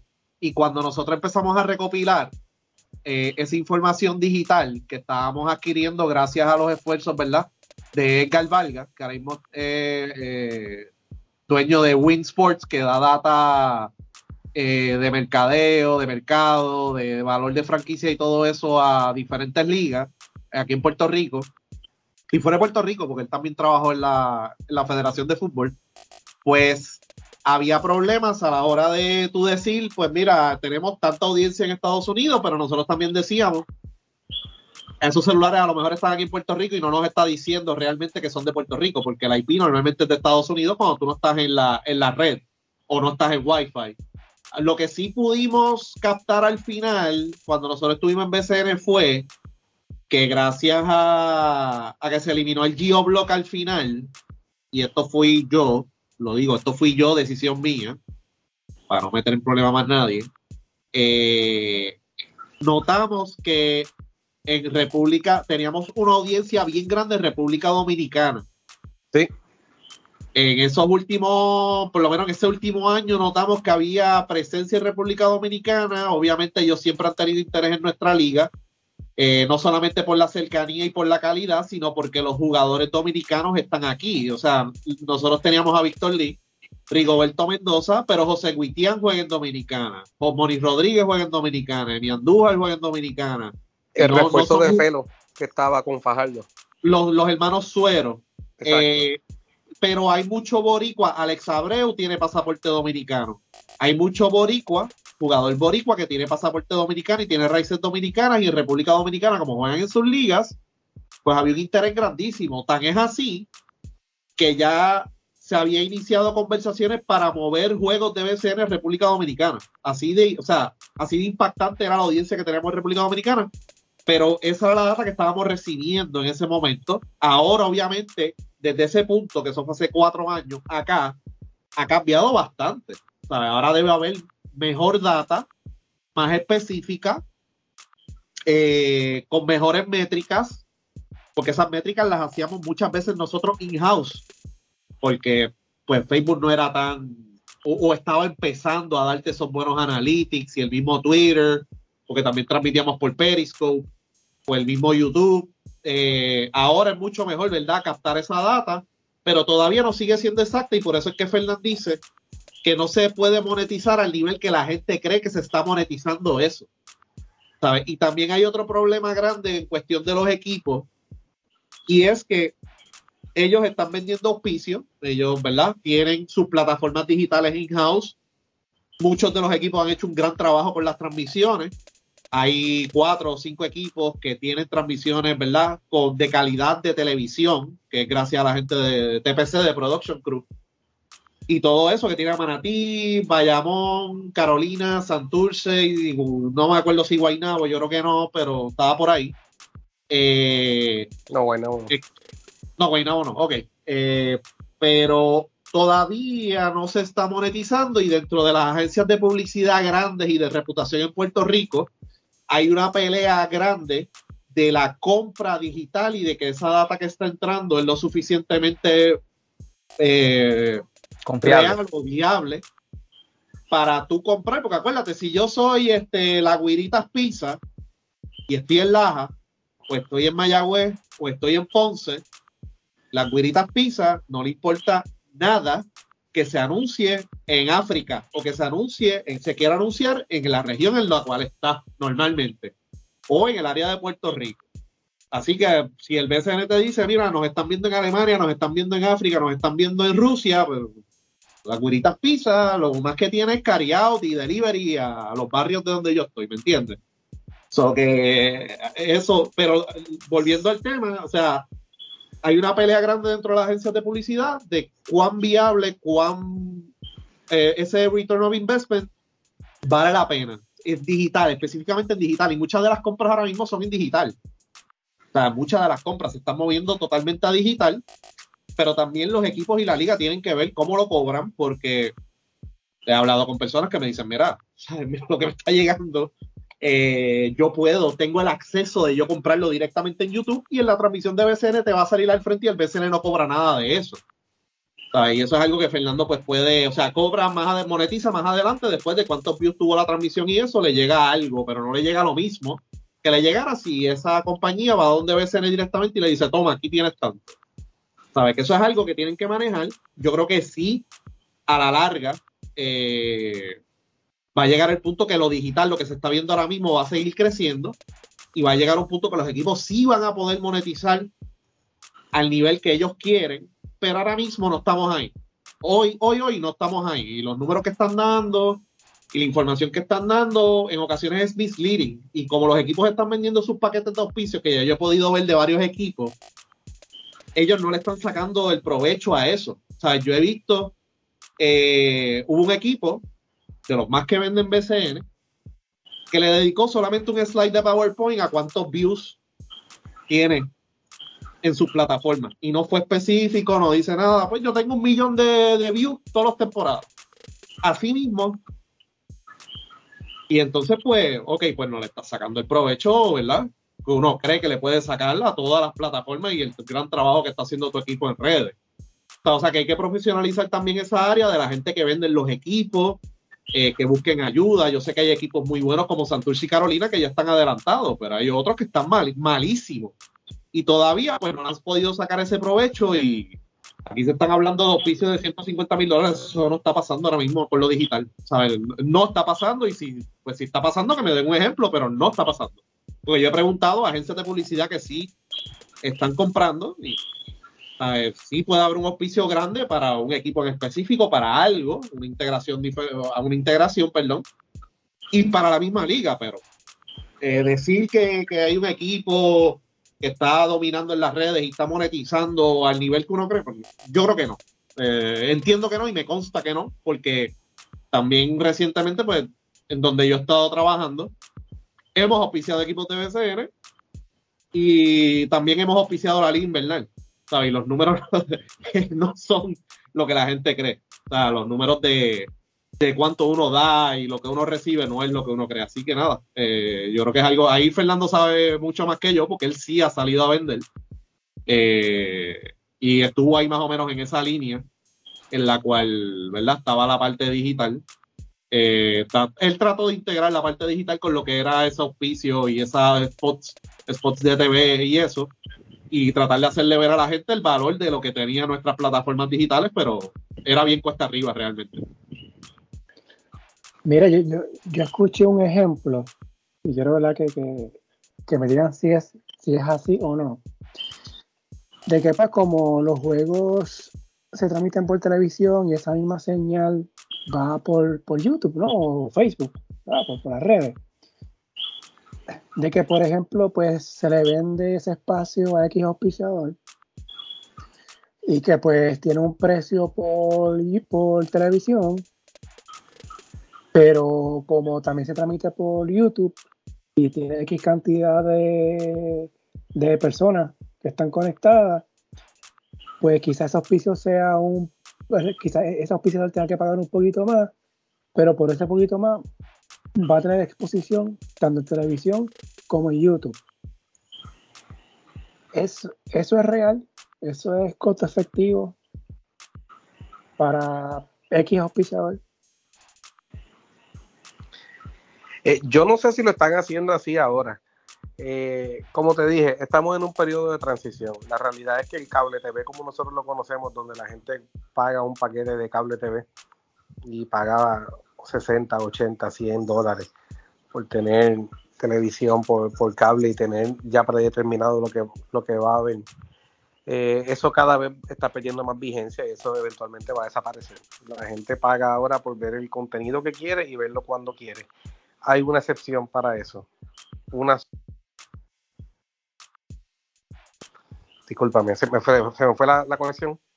Sí, ahora, ahora te oigo. Hay, sí. Pues hay, una, sola excepción para eso, que es los deportes en vivo. Porque el deporte en vivo es lo único que tú no puedes dejar para verlo después y hacer un binge eh, watching de, ay, déjame ver ahora todos los juegos de la semifinal, porque ya tú sabes lo que pasó y ahí lo interesante es verlo en el momento. Así que los deportes en vivo son uno de los pocos productos televisivos, ya sea televisión tradicional o ya sea streaming, que entonces van a mantener este valor y es donde eh, el BCN está sacando provecho y tiene que seguir sacando provecho. Eh, un problema que sí yo veo en esta dicotomía entre YouTube y televisión es que por lo menos en el pasado lo que sucedía era que también había quien eh, le daba un valor muy por debajo a su producto, entonces dañan completamente el mercado. Y en algún momento, pues, eh, el BCN es una, es una sola industria, el BCN no son, no son 11 industrias, uno no puede, eh, uno no puede verlo, ¿verdad? Como, discúlpame, 13 uno no puede verlo como que son dos industrias que son cada uno de los equipos más una en la liga, sino que uno tiene que verlo como una sola, una sola industria donde entonces hay muchos componentes y tiene que haber un poco más de uniformidad en eso. Oye, y pasa con todo, pasa con, con el producto televisivo, pasa con el, nivel de los auspicios. Puede ser que un equipo sea más caro que otro, pero tampoco puede ser que el centro de cancha de un equipo cueste 150 mil y otro cuesta 25.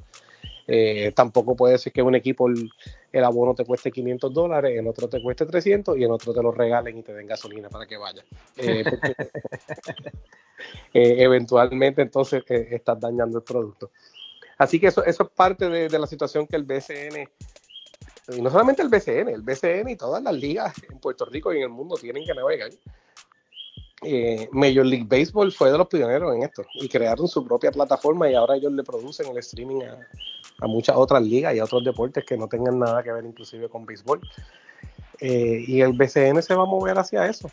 Y al principio era bien difícil, yo te puedo decir que cuando, cuando nosotros llegamos, eh, tú tratar de subir un juego que estaba en, en Guapa a Facebook Live, eso era una, una, batalla y no entendía. Y nosotros tratamos de explicarle que esto era un complemento para su producto, porque nosotros lo subíamos tal cual, con los mismos anuncios y con todo. Eh, así que lo que le decíamos era, nosotros estamos multiplicando tu señal, porque te está viendo la gente en la televisión, te está viendo la gente en la barra, como bien decía Wirita, cuando el juego está allí puesto, pero también te está viendo el que lo pone en su celular. Eh, tanto el que ve el juego completo como el usuario casual que ve un rato y entra y sale y entra y sale. Ahí inclusive fue que se tomaron otras medidas como lo de las repeticiones instantáneas que se subían a todas las plataformas con una de las iniciativas de Edgar Vargas. Eh, para llamar la atención del público y entonces que de repente tú podías ver un highlight de lo que acababa de pasar. Eh, antes, hasta 2010 ¿qué año modeste? Hasta el 17. Exacto. Hasta el, hasta el 2017, hasta, hasta el año antes de, María. Eh, si todos los highlights del BCN, tenía que acabarse el juego, tenían que ir al camión, eh, ahí de la máquina de Triclay donde se guardaban los, todas las repeticiones, se preparaba un highlight reel y una hora después del juego más o menos te entregaban unos highlights que tú le mandabas a la televisión para si llegaba a tiempo para el noticiero de las 11, sino para que salieran mañana y ya cuando lo subía a redes sociales ya no tenían ninguna relevancia. En el 2018 eso, fue hasta el 17, sí. Exacto, en el 18 en adelante se comenzó entonces a usar una tecnología de inteligencia artificial que cortaba sola los, los clips y los, te los preparaba para subirlo inmediatamente que pasaban. Y de repente nosotros entonces logramos convencer a Guapa de, mira, nosotros estamos moviendo contenido de lo que está pasando ahora, creando interés en el juego y tenemos un montón de gente que de repente está conectándose entonces a la señal de televisión por lo que están viendo que acabamos de subir en, en Twitter, de que en Aguada el juego se empató con un donqueo de Gilberto Clavel y queda un minuto y de repente teníamos ese último minuto una audiencia brutal. Oye, pues esos, números cuentan, para, para, algo cuentan. Y entonces después la gente está hablando de eso. Que el próximo paso también era ahí tratar de integrar entonces que haya una sola plataforma de venta de boletos para que tú veas ese juego y después quieras ir para el próximo comprar los boletos ahí. Eso fue imposible también, ¿verdad? Convencer a todo el mundo de que, aunque cada cual venda sus boletos, pero el link sea uno mismo. Eh, son cosas que poco a poco han ido entendiendo y han ido integrando porque han llegado también apoderados nuevos que tienen una visión más de, este tipo de negocio y más moderna y que están más abiertos a este tipo de cambios. Así que yo creo que la liga va en el camino correcto en, cuanto a esto. O sea, yo creo que lo de YouTube, que todos los juegos estén disponibles, es un gran paso. No sé qué data tienen como tal, como te digo, de los usuarios, pero sí te puedo decir que es un gran avance eh, que todos los juegos estén disponibles en, una sola plataforma, como, que, YouTube ahora. Y que eso vino por accidente porque fue por la pandemia que ellos, los equipos vieron el valor de la de las de que todos los juegos fueran transmitidos, porque todos los juegos de la burbuja fueron transmitidos por Guapa Deporte y estaban online también. Exacto. entonces empezaron a ver, ok, esto se está moviendo, hay buenos números, etcétera, etcétera. Y ahí poco a poco, ¿verdad? Después vino Synergy, eh, con las camaritas, etcétera, etcétera. Mode, tú estuviste presente en estas reuniones que a uno le daban ganas de salirse, irse y decirle pues, qué hacemos sí, aquí cuando... Fernando, tú fuiste a Miami, ¿verdad? Tú fuiste a Miami. No, solamente esas reuniones, las reuniones donde un apoderado se paraba y decía, pero es que ¿por qué ustedes tienen que ir a transmitir un juego en televisión desde mi cancha? Si tú transmites desde mi, eh, desde mi cancha, nadie va a mi cancha. Y yo tenía que explicar, nadie va a tu cancha porque has perdido seis juegos corridos. Y porque, no, y porque te está gastando los chavos en lo que no es, porque tu equipo no sirve. Porque si estaba, esa mentalidad, estaba esa mentalidad que si el juego era por televisión, te afectaba la asistencia. Y también estaba esa mentalidad old school de que los equipos tenían transmisiones de radio malas para obligar a la gente a ir a la cancha. O sea, esa, esa mentalidad 90, 80, 90 eh, porque gracias a Dios, ¿verdad? Tuve la oportunidad de, tener muchísimas conversaciones con Tuto cuando trabajé en FIBA, con Pupi Santori, que me llamaba casi todos los días. O sea, esa era la mentalidad de, los 80 y los 90. O sea, tengo una transmisión de radio mala para que la gente se vaya a la cancha. Exacto. Eh, y, transmite pocos juegos de televisión. De hecho, los carazos no fue por televisión, que fue el canastazo de Oscar Santiago. Eso fue un decisivo de Ponce además eso no fue por televisión. Y entonces, esa, todas esas teorías se ha demostrado que no son ciertas, que es lo que le decíamos. Le decíamos, al contrario, tú tienes que transmitirlo para el que no pudo ir a cancha, pero de repente lo ve por, por internet, lo ve donde sea, lo ven que hacer pana, le va a interesar y va a querer ir. Y mira, yo voy, a usar a mi pueblo de ejemplo. San Germán transmite todos sus juegos por YouTube y San Germán ha tenido sold out en prácticamente todos los juegos de la temporada. Y Ponce ha tenido una transmisión online consistente desde, vamos a poner, no, me acuerdo el año, no estoy seguro, pero va más o menos la misma gente, ¿sabes? Va más o la misma gente y cuando juego importante se, va bastante gente, van 6.000, 7.000 eh, personas, pero también otra cosa de la pandemia, otro mito que se derrotó, se han derrotado, se han derrotado varios mitos después de la pandemia y también ha sido lo de la fecha, porque aquí se llenaron juegos hasta noviembre de serie. Eh, también otro mito que se ha derrotado es lo del área metropolitana, eh, que ahora mismo hay cuatro equipos competitivos. ¿sabes? Antes el BCN pues no, no, tocaba mucho el área metropolitana y pues buscaba de que Santurce jugara, pero no iba más allá. ¿sabes? Y entonces pues eh, poco a poco pues hubo interés de integrar el equipo en el área metropolitana y han mantenido buenas asistencias. Eh, todos los equipos y, ha revitalizado el BCN también porque ahí es donde más población hay. Si en Puerto Rico hay 3 millones de personas y en, el área metro, vamos a poner desde Carolina hasta, hasta Caguas, ¿cuánta gente hay? ¿Sabes? Tiene que haber más de casi 2 millones o más de 2 millones, no sé. Eh, no soy experto en eso. Así que, que, se han derrotado muchos mitos y yo creo que es la hora, ¿verdad? Como dijo Fernández, que es bien importante ese nuevo grupo de apoderados que tiene una visión diferente, que tiene una visión de negocio, que tiene una visión de crecimiento, de que estamos todos en el mismo barco, de que ayude a la liga a crecer eh, y aprovechar todas estas oportunidades en el plano digital. Eh, porque yo creo que va a ser, ¿verdad? Ha sido muy bueno hasta ahora y, ha ayudado bastante a la liga. Y que tienen la capacidad económica para hacerlo.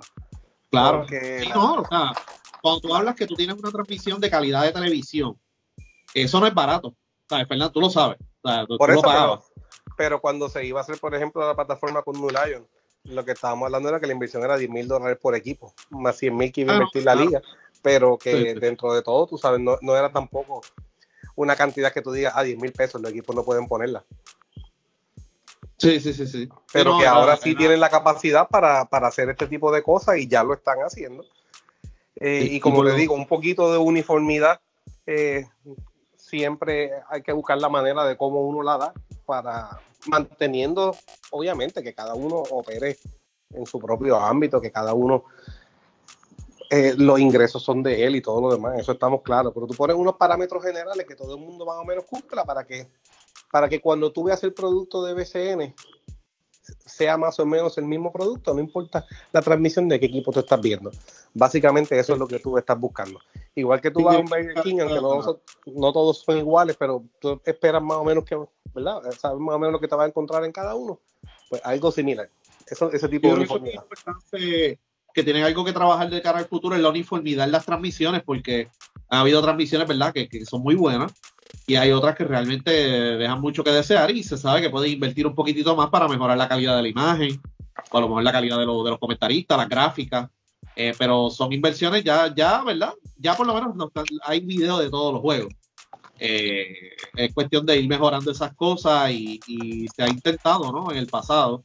Eh, y en cuestión de, ¿verdad? De venta de, de, auspicios y todo eso, el BCN, tú compites directamente con los equipos. Es una realidad. Sea, cuando tú vienes a ver, yo sé que el BCN ha eliminado exclusividad en muchísimas marcas, pero a la hora la verdad todo el mundo compite entre sí sin querer y compiten hasta con la misma federación. Eh, lo que pasa es que la federación pues ya tiene unos oficios grandes que, están con ellos full y saben verdad la importancia del equipo nacional, las ventanas, etcétera. Eh, pero estás compitiendo, cada cual está compitiendo en contra de cada cual y entonces pues yo creo que tiene que haber, ¿verdad? El BCN pues tiene que, que repensar lo que está haciendo y, y cada cual saber, ¿verdad? Que realmente estamos todos en el mismo barco. Vamos a ver de qué manera podemos crear un modelo económico que, sea sustentable para mantener todas estas franquicias aquí y, y buscarle eventualmente una expansión. Eh, pero ahora mismo realmente pues es un modelo económico todavía lo sigue siendo bastante arcaico. Pues, Cuando tuviste una expansión, ¿tú hablas fuera de Puerto Rico, Luis? No, no, no, no, hablo expansión aquí en Puerto Rico.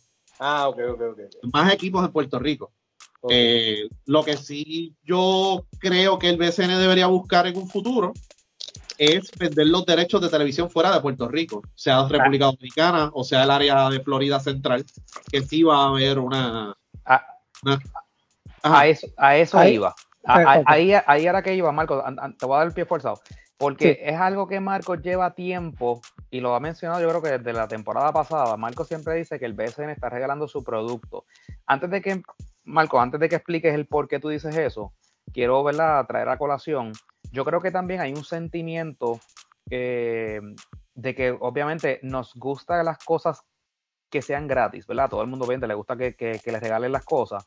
Eh, y, ya llevamos, ¿verdad? Los, partidos se están dando por, por, sea Facebook o YouTube o, lo que sea. Llevamos ya varias temporadas con esto. Eh, y obviamente, pues ya el, fanático ya se acostumbró. Es bien fácil, toda la noche llegas, prendes el YouTube y verificas el juego que, quieres ver esa noche, ¿verdad? Si es temporada regular, obviamente, pues ves, ves mucho. Pero no perdamos de perspectiva que las ligas, por ejemplo, de Estados Unidos, lo que es, por ejemplo, el Major League, NBA, NFL, tienen lo que se llaman los League Pass esos son paquetes pagando. O sea, eh, si tú quieres ver los juegos de los Yankees, tú te tienes que suscribir a la temporada de Major League, que cuesta, qué sé yo, 140 dólares, algo así. Eh, algo así. NBA es lo mismo, NFL es lo mismo con el Red Zone, creo que se llama. Así que la gente está mal acostumbrada. Oye, y yo, y yo sé, ¿verdad? Y, y, está chévere que está gratis y la gente que está fuera de Puerto Rico está gratis, pero también la liga tiene que empezar, la liga y los equipos tienen que empezar a sacarle algo de provecho a esto. Eh, y lo otro que iba a decir, Marcos, antes de que diga, cuando, cuando en Estados Unidos caen los playoffs, los partidos se empiezan a transmitir por unos canales y en el caso de la NBA eh, y en Major League, las series finales, lo que es eh, serie mundial y NBA serie final, NBA transiciona de ESPN o TNT a, ABC. Y la razón, como Marco me estaba diciendo ahorita, es que ABC es un canal de señal abierta, a diferencia de ESPN, que es un canal de los que tú tienes, como decía Fernando ahorita, de los que tú tienes que pagar eh, un paquete de, televisión paga eh, para poder entonces accederlo. Así que pues básicamente eso es lo que pues, me imagino, ¿verdad Marcos? Explica lo que tú dices que estás regalando el producto. No, sí que, que era el punto que estaba mencionando ahorita. Eh, ok, saliéndose de Puerto Rico, alguien que pueda ver el juego por YouTube, en el mismo Estados Unidos, en otros países como México, en Europa, como, Alemania, España, quizás más lejos, pues suena fantástico. Pero, ¿por qué? O sea, puede ser viable para el PSN generar de ahí, porque, ok, Luis mencionó ahorita el ejemplo de Wiritas Pizza. Wiritas Pizza solamente vende pizza en Puerto Rico. ¿Para qué Wiritas va a pagar más dinero para verse por televisión y por YouTube si la persona que está en Alemania no va a tener acceso a, esa pizza y a probarla? Eh, eh, o sea, primero, ¿es, real eso para un auspiciador que, local? Y segundo, en cuestión de que alguien lo vea gratis en Alemania, en Estados Unidos, en China, en donde sea.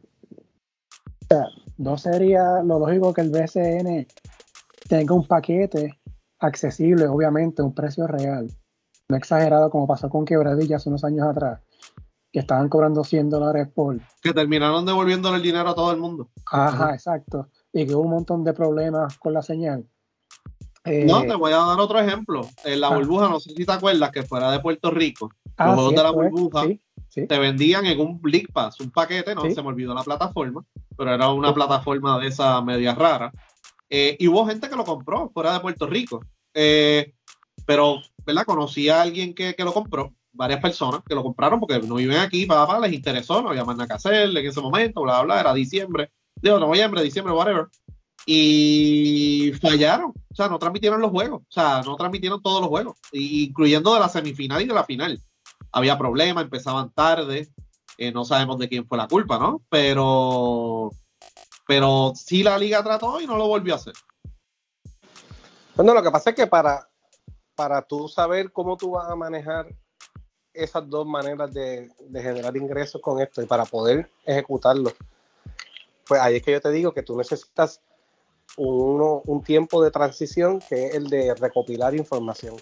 tú no pasas directo de, no tener transmisión a tener una transmisión que tú estás vendiendo.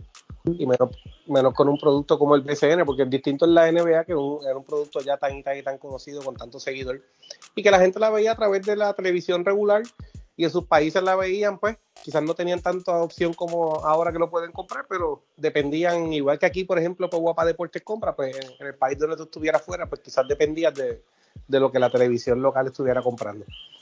Pero en el caso del BCN, tú necesitas conocer quién es eh, ese consumidor tuyo. Y ahí es que yo te digo que yo no tengo ningún problema con que estén regalando el producto. Eh,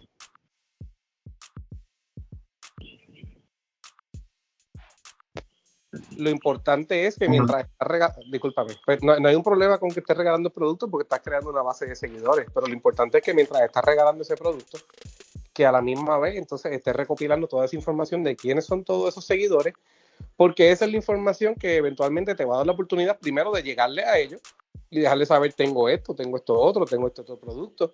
Segundo, de tener el perfil de ellos para salir entonces a venderle a los patrocinadores y decirle, mira, la gente que ve mi juego son estos, demográficamente son estos, eh, principalmente este género, estas edades, eh, en estos sitios geográficos, etcétera, etcétera. Y luego de eso también entonces vas a saber a quiénes vas a tratar de venderle un paquete y puedes ir creando una información más detallada de quiénes son ellos para tener una idea entonces de, primero saber cuántos son, cuánto tiempo te ven, de dónde te ven, vas creando una idea de cuál es entonces el nivel de consumo para tú en base a eso tomar las determinaciones de cuál va a ser el producto que le vas a salir a vender. O sea que eso es lo que debe estar sucediendo ahora en este momento. Yo no, no tengo issue, como te digo. Con esto entiendo que debe estar llevándolos hacia algo más en el futuro. Espero que sea así. No, no me consta, no sé si sí ni si no, o sea, no te puedo contestar eso porque no es una conversación que he tenido con, con nadie al respecto. Otra cosa que, también escuché es que dijeron, y ahí, ¿verdad? Pido la opinión de ustedes, yo tengo la mía, eh, que decían, eh, no es que gracias, gracias a que se los juegos estén dando por YouTube, es que la liga está tan popular. Yo tengo otro pensar. Yo creo que ciertamente el, el hecho de que la puedas masificar, claro que va a llegar a más gente. Pero de nada vale tú tener un partido que lo puedas eh, masificar por redes digitales si el producto que presentas en cancha no es atractivo. Yo creo que lo que ha, lo que ha logrado que, ahora la gente lo vea, quiera, tenga más interés en verlo, y eso se traduce en verdad que la gente quiere ir a la cancha, es el tipo de jugador que también ha, llegado a la liga. O sea, tú tener, por ejemplo, un DeMarcus Cousins, un Whiteside, un Brandon Knight, todos los otros NBA que vinieron en el resto de la temporada, yo creo que eso también es un atractivo, ¿verdad? Porque entonces ha puesto eh, otras personas que no es el típico fanático del BCN eh, y que por, por, el contrario sí es fanático de la NBA, pues lo ha puesto a mirar entonces esta liga y dice, ah, caramba, si esta gente está viniendo aquí, esta liga no es mala, ¿sabes? Porque por algo están viniendo aquí. Así que... Sí, pero eh, es una combinación de factores y son muchísimos factores. Yo creo que lo de YouTube y la, la accesibilidad de que puedas verlo en Facebook, Twitter, este, YouTube, todas las plataformas digitales ayuda. De que haya equipos en el área metropolitana ayuda. Eh, que haya más medios digitales cubriendo el BCN ayuda bastante también, porque antes no había tantos medios digitales cubriendo el BCN, ahora sí los hay, eh, y que son gente que debaten y opinan y están todos los días en el día a día. Eso también ayuda y se me pueden olvidar muchísimos factores, pero para mí esos han sido los principales, los cuales pues la fanaticada vaya, porque aquí siempre han venido jugadores de excelente calidad y jugadores de NBA. Y eh, yo creo que eh, Cousins, y estaba hablando los otros días con Fernando en una discusión, Cousins y Antoine Walker han sido los dos mejores resubes que han llegado al BCN. Eh, uno llegó hace, ¿cuánto? ¿10, 12, 13 años? Sí, pero Walker, No, Walker no dio pie con bola. Walker no dio pie con bola, llegó gol, no llegó fuera de forma, las tiraba todas pero sí hubo un efecto que hasta hubo cobertura en ESPN cuando él jugó en Guaynabo. Sí. Eh, así que hay un montón de factores que ayudan, pero no, yo no puedo decirte, ah, fue porque pusieron los juegos por YouTube. Yo creo que ayudó grandemente, pero no es solamente un factor, es un montón de factores. Y por eso es que hay que buscar esa uniformidad en las transmisiones, porque ese mismo fanático que te pone un juego en Fajardo y ve que en la camarita y ve que la, iluminación no es buena, pues va a quitar el juego y se va a poner a ver otra cosa. El BCN compite con muchísimas cosas, no solamente deportivas, sino compite con, con, con streaming, con Netflix, con todo, con actividades, con conciertos, con programas de televisión en Puerto Rico. Así que, que, sí, por eso tienen que buscar la manera de seguir mejorando esto que están presentando. Mira, Luis, yo creo que algo que ustedes comenzaron cuando ustedes estaban y estaba Fernando, y obviamente esta administración que está ahora, pues lo explotó un poco más, fue cuando empezaron a traer este, estos pues, cantantes, ¿cómo es? Cantantes del, género urbano, eh, que lo empezaron a integrar. Eh, y el año pasado fue un poquito más marcado, ¿verdad? Porque integraron a Chente, eh, y algunos de estos otros influencers que, ¿verdad? que los invitaban para que entonces ellos, sí, para que ellos entonces hicieran, qué sé yo, un, un live o un story o lo que sea, pues obviamente son personas que tienen eh, cientos de miles de, seguidores. Eh, eso es como un culto, ¿no? lo siguen, cualquier cosa que esa gente haga, pues esa gente pues lo siguen. Así que eso pues también, eso es uno de los factores que, que, que no podemos negar. Eso atrajo la atención de gente que no era el fanático casual del, del BCN. Eh, este año yo no he visto tanto eso de los influencers, digo, por lo menos yo. Eh, yo no, no, como que no lo he visto tanto. Yo creo que lo hicieron, lo lograron hacer, le sacaron el, provecho que, querían y pues ya están corriendo, entonces ya obviamente se montaron en esa ola y, ya pueden entonces transicionar a, a fue el weekend, de estrella del BCN, que Fernando puede hablar más de eso. fue el de Aguada, ¿verdad? bueno, es que, pero y, el weekend de estrella, o sea, el weekend de estrella es donde primera vez se implementa, pero eso yo tengo que darle gran parte del, ¿cómo te digo? De, del crédito en esto a Edgar Vargas, porque Edgar Vargas fue, cuando nosotros llegamos, nosotros no teníamos ningún tipo de datos sobre quién era la gente que seguía el BCN, más allá de la boleta que llenaban los equipos, donde decían en el día de hoy se vendieron tantas taquillas, tantas eran senior citizen, tantas niños y tantas regulares. Eh, y esos números, pues, con la confiabilidad que tuvieran, porque tú estabas confiando en lo que te estaban entregando. Eh, más allá de eso, nosotros no teníamos más nada. Eh, y los datos que nos pudiera dar Guapa de, de los ratings. Edgar Vargas empieza a trabajar entonces en tratar de crear un perfil de quién es el seguidor del BCN y empezamos a crearlo de distintas maneras y nos damos cuenta de que el, fanático del BCN estaba envejeciendo y que nosotros necesitábamos eh, atacar, no atacar, o sea, necesitábamos apelar a, dos eh, demográficos distintos que en los que estábamos débiles. Uno era las mujeres y otro era los jóvenes menores de 25 años.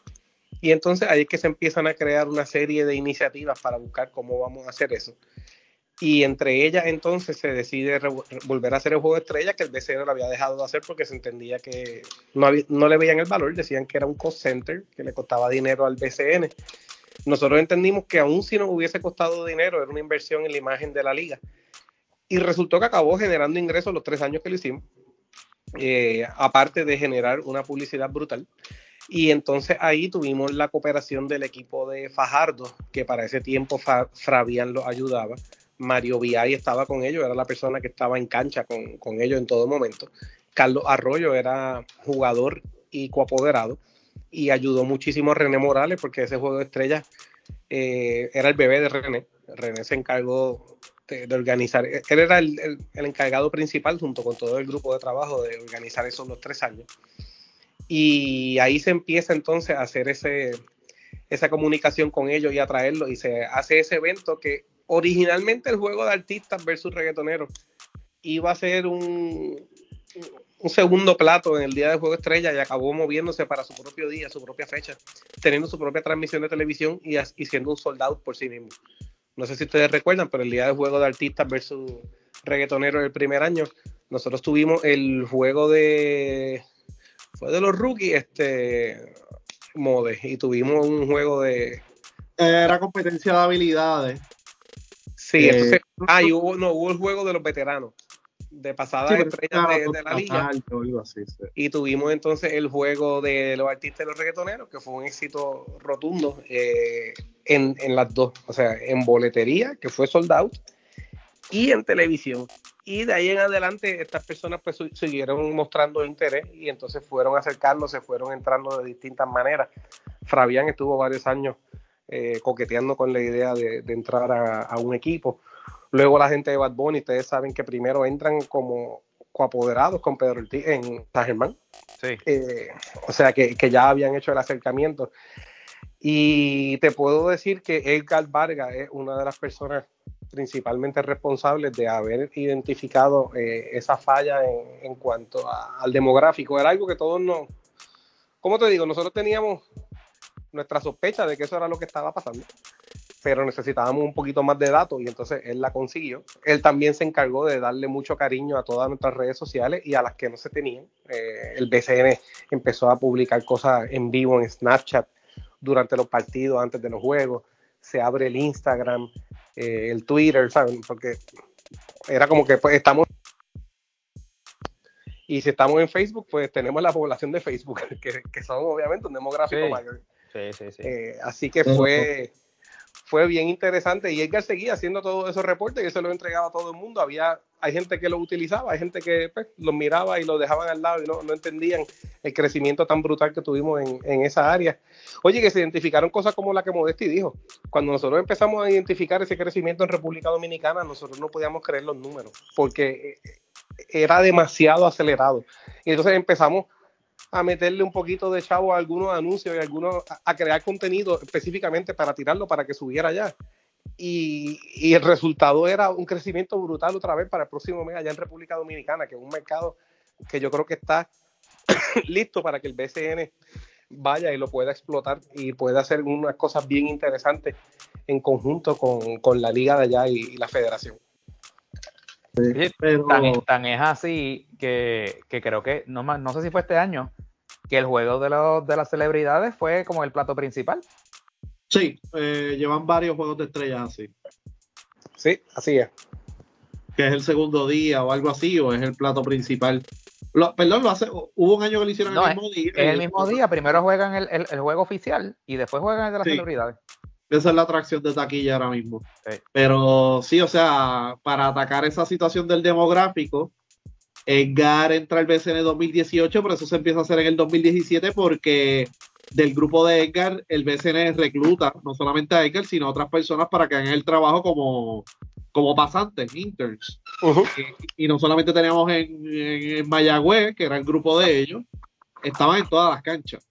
Ah, creando contenido en Snapchat, porque Snapchat es un demográfico de 12, 13 años hacia arriba. En aquel momento, cuando era eh, imagínate si eso cambia, que cuando Edgar nos empieza a ayudar, Snapchat era como que nuestra prioridad número uno, y cuando él entró oficialmente al BCN, Snapchat era como la prioridad número cuatro, porque ahí retomó Instagram, entró Facebook, se podía transmitir en vivo, y, las prioridades, todos los años las prioridades como que cambiaban y como, como la, las herramientas digitales y todas las redes sociales cambiaban en lo que podían ofrecer y como estaban en competencia una con la otra, pues uno se iba, ¿verdad? Por lo que mejor demográfico y por lo que ofreciera más, más herramientas para uno presentar el producto de diferentes maneras. Y, de hecho, eh, cuando nosotros contratamos a Edgar, una parte importante era que el BCN tenía transmisiones digitales in-house.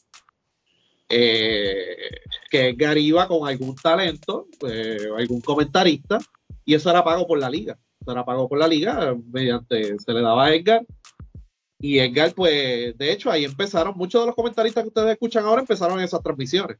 Bueno, Mode, si te acuerdas, para lograr eso, nosotros llegamos a un acuerdo con una compañía de internet satelital. Porque uno de los problemas que teníamos era que nosotros llegábamos a las canchas y Modesti me decía, es bien difícil hacer el trabajo porque no hay internet en esa cancha. O si hay, no me lo dan, o el que hay es flojo o no hay. Empezamos tratando con tarjetas de estas de ATT y eso. Pero no servía. Realmente logramos conseguir entonces una compañía de internet satelital que fueron e hicieron instalación en todas las canchas e instalaron entonces internet para que todo el, periodista que iba a trabajar fuera de nosotros o fuera del equipo y verdad hablaban con el, el encargado de BCN que estaba ahí se le daba la señal y entonces poder hacer las transmisiones, que recuerdo que la primera que hicimos, Mode, creo que fue en, de Dumacao, si, si mal no recuerdo. Yo creo que sí. Creo que sí, pero eran, era, ¿verdad? El BCN vendía unas transmisiones por televisión, por Guapa Deporte. Había otras transmisiones que eran por DirecTV, que era un acuerdo que, que se había, que se tenía todas las temporadas. Eh, que era básicamente DirecTV, compraba los derechos totalmente, ¿no, eh, No recuerdo bien. Ellos compraban unos derechos, ellos producían y ellos los subían. Eh, a diferencia del de Guapa, que Guapa compraba unos derechos, pero el BCN producía completamente, enviaba la señal producida y se dividía las ventas. Se dividía las ventas, exacto. Eh, DirecTV nos daba una cantidad de dinero en seis cifras, por eso, y ellos se encargaban de todos los costos, menos de los talentos, ¿verdad? Ciertos talentos, nosotros los pagamos. Ahora Fernando se puede de nuevo. Eh, eran ellos, el BCN lo único que decidía era eh, qué juego era el que se iba a transmitir. Pero DirecTV estuvo haciendo eso hasta el 2018. En el 2019 fue Liberty, porque como ustedes recordarán, ahí fue que vino la situación donde ATT compra DirecTV, DirecTV estaba que, entonces ahí todo cambió y, ahí entonces eh, eh, ese contrato vence y entonces Liberty entra. Pero básicamente con un formato es bastante similar. Bastante similar. Y entonces tenemos eh, Guapa Deportes, DirecTV y las transmisiones digitales in-house del BCN. No sé si en aquel momento, no recuerdo bien de memoria, si había cómo era que se incluía en las propuestas del BCN, de cuántas transmisiones iba a haber, porque esa era una transmisión ya in-house digital full. Esa eh, no, se estaba vendiendo porque era para probar y porque todavía no estábamos seguros de... no, puedes vender algo que no estás seguro después que vaya a, salir mal, que de repente... nosotros tuvimos un juego que, estuvimos allí y la transmisión no salió por el problema del internet. Este, ese tipo de cosas pasaron, así que era, como te digo, a modo de prueba, son cosas que tú tienes que hacer para crecer, para ver cuáles son los problemas, para ver cuál es el público que hay y si hay el público, entonces después tú lo conviertes en un producto que, que la gente le interesa. Posiblemente, Que posiblemente es lo que está pasando ahora, ¿verdad? Con la apertura de la señal de YouTube y todo eso. Deben estar probando y ver cómo lo pueden monetizar de una manera que sea viable y que los equipos puedan, ¿verdad? Eh, sobrevivir y vender más de lo que están haciendo hasta ahora.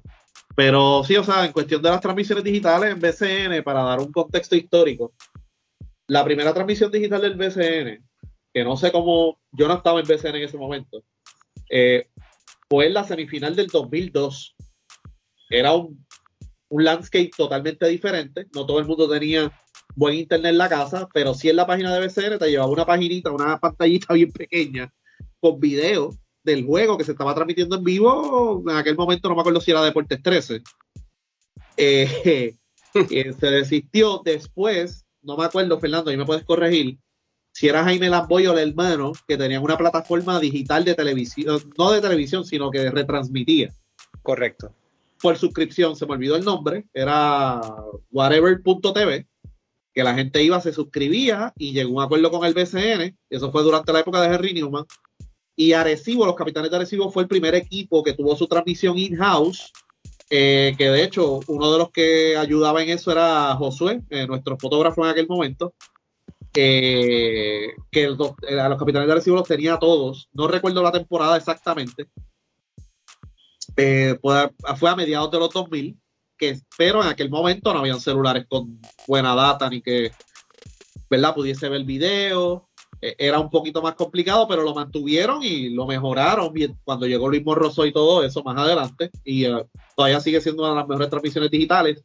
Y el que realmente profesionalizó las transmisiones digitales fue Santurce, Cangrejeros TV, cuando estaba Angelo Medina, que la transmisión era Melvin J, Eugene, Eugene Guzmán, eh, Rolando Rutiner estaba en ocasiones, entre otros, eh, que tenían un pregame, un halftime y un postgame con entrevistas. eso fue a mediados de la década pasada. O sea, que ese es el timeline de verdad de los equipos in-house. Ponce lo hacía de cuando empezó Oscar Santiago. Ponce transmitía, eh, entre otros. Cada cual tiene su timeline diferente. Quebradilla llegó a transmitir cuando estaba Felo, etcétera. Pero cada cual tiene su, ¿verdad? Su timeline. Pero el que empezó esto realmente con un equipo que empezó a, porque vendía bastante era Arecibo. Después fue Santurce. Y de ahí, pues, los equipos empezaron a ver que sí se podía. Eh, pero la tecnología era, ¿verdad? Eh, Ahora tú tienes, tú puedes transmitir desde tu propio celular. Antes, pues, era un poquito más complicado, era, habían unas páginas especializadas en eso, y ya no. O sea, ya todo el mundo puede transmitir, ¿verdad? Eh, todas las redes sociales pueden transmitir un juego de BCN. Marco, ibas a. Sí, este, yo quisiera eh, volver al, principio, al génesis de esto, este, con el tweet de, de que fue lo que desembocó que cierta gente por ahí empezara a espepinar. Este, hizo la crítica de que por qué el BCN no valoraba su producto y pues se transmitía por el 2.3 en vez del 2.1. Eh, llevamos desde 2009 con esto de la televisión digital. Yo creo que los canales tienen 7 o 9, 8, 9 señales ahora, básicamente. O sea, puede haber un, o sea, 2.1, 2.5, 2.7, creo que hasta el 9, creo que es. Eh, el transmitir en canal principal eh, es viable eh, para, para, la liga, para el canal, ya sea el 2, el 4, el que sea. Mencionamos, y yo recuerdo que sí, Guapa llegó un momento de transmitir uno que otro juego de BCN por el 4.1. El resto se la, especialmente, la, especialmente las finales. para, para la liga sí, para los canales depende. Eh, Guapa, por ejemplo, tiene una la, película de Guapa de, los fines de semana. Tiene una audiencia ya que una cosa que, tú no se la mueves y es bien difícil tú eh, competir con esos números con ellos. Así que el BSN ha tenido juegos que ha estado segundo. Yo recuerdo, nosotros en, Guapa Deporte, nosotros tuvimos juegos que, que estuvimos segundos detrás de Guapa estaba guapa, estaba guapa deporte y después entonces venía Telemundo, venía eh, el 11 o, el que estuviera en ese momento. No recuerdo, es posible que haya habido algunos juegos de final o algo así que sí hayamos estado también por encima. Eh, eso recuerdo haber escrito comunicados que estuvimos por encima de Guapa. Exacto, que llegamos a estar por encima. Recuerdo también haber tenido comunicados donde estábamos por encima de juego de NBA que estaba ese día en televisión habría que ver el reach que tenía ese juego de, de, NBA. Porque, obviamente en Puerto Rico, ¿no? Porque estamos hablando que obviamente pues eh, Guapa Deporte es un canal abierto versus si el juego estaba en TNT, pues entonces en la cantidad de hogares a los que potencialmente puede llegar, pues es menos eh, que Guapa Deporte, que puede llegar básicamente a todo pero sí, o sea, los, números eran bastante por encima, o sea, eh, eran un 11 contra un 5, así que eso también pasaba. Pero, oye, eso también es negociación, eh, pudiera ser. Yo, yo, le informo, bueno, prefiero no, que, Guapa hable de por qué ellos, si, si, están o no están, si les dieron la oportunidad de estar o no estar, yo prefiero no, no entrar en, en eso. Y entonces, ya mirando un poco al futuro, ya hablamos de, ¿verdad? De la génesis, hablamos de, de historia, hablamos de... Perdón, de que vaya a eso, este, es que en el caso del Canal 2, yo creo que ha sido un acierto, ¿verdad? Esto de sábado de BCN, porque está sí. yo creo que ha sido fantástico y también, ¿verdad? Lo han hecho algunos domingos. Y ahora, pues, eh, Telemundo le ha dado pues cariño al BCN, hay que, hay que decirlo. Sí, sin duda, sin duda. Este, ahora en postemporada, pues transmiten sábado y domingo pero todavía no, o sea, no brincamos esa valla de, por ejemplo, la final completa, transmitirla en el 2.1. O sea, eh, yo, ah, yo como que vi un anuncio de que la semifinal inclusive iba a ser completa por, por Telemundo. Eh, sí, pero, pero incluía punto 2. Y el, y el, y el 2.3. Pero entonces ahí fue que, ah, o sea, que era con todo, esa, esa parte. Sí, pero yo te diría que el, fíjate, el mayor desacierto para mí de Telemundo no ha sido ese. Eh, em, cuando tú estás con el, con el canal que, tiene los derechos de todo lo que es olímpico y coincide con unos juegos, pues puedes tener esto. Pero por una semana. Y pues los centroamericanos ya sabemos que siempre por un lado o por otro le crea un disloque al BCN o el BCN a los centroamericanos. Eso estamos claros. Eso es un tema para otros tres podcasts. yo te diría que el mayor desacierto de Telemundo ha sido eh, los talentos. Yo creo que, se alejaron de algunos de los mejores talentos de Puerto Rico y han traído, hay algunos muy buenos, hay otros no tanto, mucho cambio, cambio a estas alturas también tan tarde, eh, con personas que están probando ahora, yo no creo que ya esté el momento de probar. Así que la mayor queja que yo he visto del público ha sido principalmente esa. Pues, y en parte ha sido, uno entiende que ellos quieran pluguear, como uno dice, a, los talentos locales de, ellos, los talentos in-house. Pero eso es bien importante, eh, uno tratar de, tener el, una voz que se identifique con como la del BCN, eh, si están disponibles, que eso es un problema aquí también a veces, porque desafortunadamente aquí es difícil conseguir que se dediquen a trabajar en un sitio. Eh, hay veces que quieren trabajar en demasiado y eso crea una serie de issues. Pero eh, eso sería el único señalamiento que, yo haría, que es un área donde se pueden conseguir eh, mejorías. Es un, área de oportunidad, así, así no lo voy a señalar como una deficiencia, lo voy a señalar como un área de oportunidad. Es que tiene que haber equipo, tiene que haber equipo A, equipo B y equipo C, y entonces esa figura que tú tengas como la voz del BCN, entre comillas, pues no puede trabajar en ningún equipo, porque es que se nota en las transmisiones cuando le toca, cuando la transmisión es por Telemundo, se nota la parcialidad y entonces eso le, le quita, le resta el producto. Eh, y yo creo que sí, o sea, yo, nunca, yo siempre he odiado eh, desde que regresé el BCN que habían 150 comentaristas y 150 narradores. Y yo, pero coño, mano, o sea, teníamos cuatro narradores en un punto, como 150 comentaristas. Y yo, coño, o sea, por lo menos yo sé que cuando Henry estaba, lo que había era un canal y dos transmisiones semanales, pero era Ernesto y Piculín. O sea, el último año de Henry era Ernesto y Piculín y se acabó y ya está. ¿Les gusta Piculín o no? Que sea bueno o no pero era una transmisión constante y Javier Torres entrevistando, que Javier Torres de hecho es mucho mejor eh, analizando el juego, es de las personas que se prepara y que sabe demasiado de BCN, sabe bastante de la historia y de lo que se está viendo en cancha y todo eso. Pero eso de tener a 150 personas, eso yo siempre lo he odiado. O sea, debe tener alguien fijo o, o equipo A, equipo B, equipo C, irlo pasando, ¿no? Pero no puede ser que, el primero que saque un video en Instagram diciendo, ay, el BCN es la mejor liga del Caribe, pues, ah, pues dale, vas para la transmisión, toma 50 pesos. Eso no puede ser así tampoco. Uno tiene que ser un poco celoso también con el producto eh, también. Totalmente de acuerdo. Yo le, yo, le he escrito varias veces ya en, Twitter, así que yo no tengo nada que añadir a eso. Y otra, otra cosa, este, porque se habla de que el camino es YouTube, Facebook, que, que bueno, que chévere, que se transmite gratis por ahí. Pero a nivel de Puerto Rico, no sé la data, pero hace un tiempo yo vi que no hay mucha gente que tiene acceso a Internet. Pues entonces. Hay que ver en en las últimas, ¿verdad? En la última, ¿cómo se llama?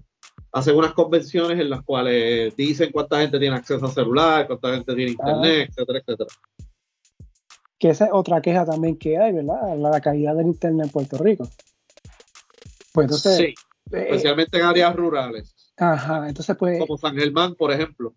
Eh, entonces, pues, eh, ese es el negocio. O sea, este. Que sea entonces así gratis por YouTube, este, ese es el futuro y la televisión no vende, mm, eh, eh, vamos a llegar ahí, o sea, vamos a llegar ahí, eh, pero todavía no estamos ahí. pero vamos a llegar a ese punto que sí, lo digital va a cobrar muchísima más importancia y los equipos van a ver los frutos, ¿verdad? De, mejorar sus transmisiones y todo eso. Pero eso toma años, eso no es de un mes para otro ni nada de eso. Y también la liga tiene que estar encima, ¿no? De, ¿cómo se llama? de, de las tendencias. Tiene que estar pendiente, qué es lo próximo, qué es lo que están haciendo, bla, bla, bla, tener presencia, porque eso cambia, eso sí, esos cambios sí que son rápidos. Eso he visto cambios súper extremadamente rápidos y el BCN tiene que estar ahí encima de todo eso. Eh, de cara al futuro, pero eventualmente, ahora mismo no. O sea, los, ejemplos que yo he escuchado que si un auspicio aumenta tres veces por digital, eso no es real, me pueden corregir, si lo tienen, me pueden dar un ejemplo, pero yo he estado en lugares donde hemos comprado auspicios y no es así. Y ese número, si no me traes algo tangible, eh, real, porque tú puedes poner en un papel que tienes dos millones de personas viendo tu producto, pero, ajá, ¿dónde? ¿Quiénes? ¿Cómo? La demográfico, necesito una una presentación bien hecha, que era algo que hacía Edgar, pero aquí nadie lo hace. Lo otro es cuánto tiempo estuvo viendo esa persona. Exacto, que eso, que eso ahora te lo da YouTube. Porque pues, la gente se conectó, pero vieron cuánto tiempo de juego vieron. Vio un poquito y después se quitó, fue que se conectó al final, fue que, o sea, eh, eso es un poco distinto y hay que ver entonces ese patrón de ese usuario que ve el juego en televisión versus el que lo ve en internet probablemente muchos de los que ven parte del juego en su celular, pues ven eso, ven parte, no, no, no es que están las dos horas con el celular en la mano viendo el juego completo, pero en algún momento ven algo que les interesa, mientras que el que lo pone en la casa probablemente ese juego está puesto allí. O sea que son, oye, eventualmente, de aquí a muchos años, yo no sé ni si tan siquiera vamos a estar hablando ya de esta distinción de televisión y de, y de streaming, que van a ser productos que van a estar todos compitiendo en, igualdad de condiciones y que probablemente... O sea, dime tú qué diferencia hay ahora mismo de si tú vas a ver el... Yo para poner el juego, ya sea a través de punto 2 o de YouTube, ahora mismo cojo, me siento en el mismo sofá, cojo el mismo control remoto y con el mismo control remoto, en el mismo televisor lo veo en cualquiera de las dos. Eh, no, no, no, no, es como hace dos años que yo tenía que hacer un, ¿cómo se llama? Un casting de celular hacia, hacia el televisor y eso. Ahora yo me siento con el mismo control que lo pondría eh, en el canal eh, de, televisión. Escojo YouTube con, ese mismo control remoto y ahí mismo lo pongo. para estar claro, este es o no es real esto de que a este auspiciador X, el que sea, si tú me pagas un poquito más, este, vas a estar en los dos, vas a estar en televisión y vas a estar en YouTube. ¿Es, eso es real y de ahí los equipos están generando dinero por eso. Yo no tengo la data para decirte lo que si se estén haciendo ahora o no, pero de que si es real, o sea, no veo por qué no. Es, un, es un espacio adicional. si yo soy el que te va a comprar, te voy a decir, pues muéstrame la data. ¿Qué es lo que me están ofreciendo? Déjame ver los números. y si yo digo, mira, es que me están Y mientras más sofisticado sea el comprador, también. Ah. O sea, no es lo mismo si te estás reuniendo con el dueño de la compañía, que es bien fanático de la liga, y pues vamos aquí, vamos para allá, que si te estás reuniendo con la ejecutiva de venta de la agencia de publicidad de la compañía, que tiene que presentarle métrica al jefe y tiene que presentarle métrica al otro después, y todo lo va a hacer en, en gráfica y necesita esa información para justificar por qué gastó ese por ciento del presupuesto de ese, eh, de ese cliente en este producto. Y tú le vendes a esos dos clientes. No, no le vendes a uno u al otro. Tú como BCN o como equipo le vendes a ambos tipos de clientes. Así que te estrategia bien diferente. Y esto no es como que decir, mira, me están viendo 30 mil, tengo 30 mil views por juego, pues. Como te digo, depende de quién te está comprando. si, va a haber preguntas de seguimiento o no. Y de hecho, en las propuestas que yo he visto de varios equipos del BCN, mm. incluye un mínimo de juegos que va por Telemundo. Y depende de quién lo esté comprando, si fue la agencia o si fue directamente el, el, negocio o lo que sea, por lo más que fastidian es por las transmisiones de Telemundo. No es porque si va online o no va online o lo que sea, eh, me dijiste que ibas a transmitir de tu equipo tres juegos por Telemundo, ¿dónde están? Porque yo no los veo aquí, no los veo calendarizados. Cuando vino el golpe de Guapa Deportes a Telemundo, que fue el cambio, todos los auspiciadores, casi todos los equipos, y en aquel momento en lo digital era algo diferente, pero no todos los equipos tenían transmisiones, incluían esas transmisiones. Y cuando vieron que había menos juegos por Telemundo y por Teleisla, los auspiciadores empezaron a llamar y decir, esto no fue lo que tú me dijiste que iban a hacer. Bueno, me dijiste que iban a ver mínimo cinco juegos tuyos por Guapa Deporte. ¿Dónde están? Hasta hace cuatro años atrás, pero hasta hace cuatro años atrás, tú sabes que todavía eh, había auspiciadores para quienes era bien importante la, cantidad de veces que salió el, el anuncio impreso en el periódico y el tamaño del logo y que los colores que está bien. O sea, el logo tiene que salir correcto como es. Pero le daban esa importancia bien grande todavía al anuncio impreso, a pesar de que la cantidad de, tiradas físicas de ese periódico eh, era una fracción de lo que era 10 años antes. Sí, Sí, se ha visto bien, o sea, en cuestión de los periódicos ha sido, ha bajado bastante, pero el sol de hoy, o sea, todavía, o sea, este año yo he visto que incluye, mira, me van a transmitir tantos juegos por Telemundo, por lo menos, esto fue lo que me dijeron, todavía lo hacen. De que la pregunta de Marco fue que si, pues mira, yo tengo estas redes sociales y tengo esta, o sea, me están viendo tantas personas que si lo ayudo un poquito más para vender a los pisos, sí, o sea, o que les pueda dar un poquito más sí, a lo mejor en el BCN también, yo creo que el BCN como tal, la liga, debe estarle diciendo, mira, me está viendo tanta gente por YouTube, me está viendo tanta gente por Facebook, y a lo mejor le dan un poquito más, pero de que se duplique o triplique, que es un ejemplo que yo escuché, eso no es real todavía. No, va a ser real en un futuro. O sea que ahí, de ahí pues, se radica la importancia de, la televisión.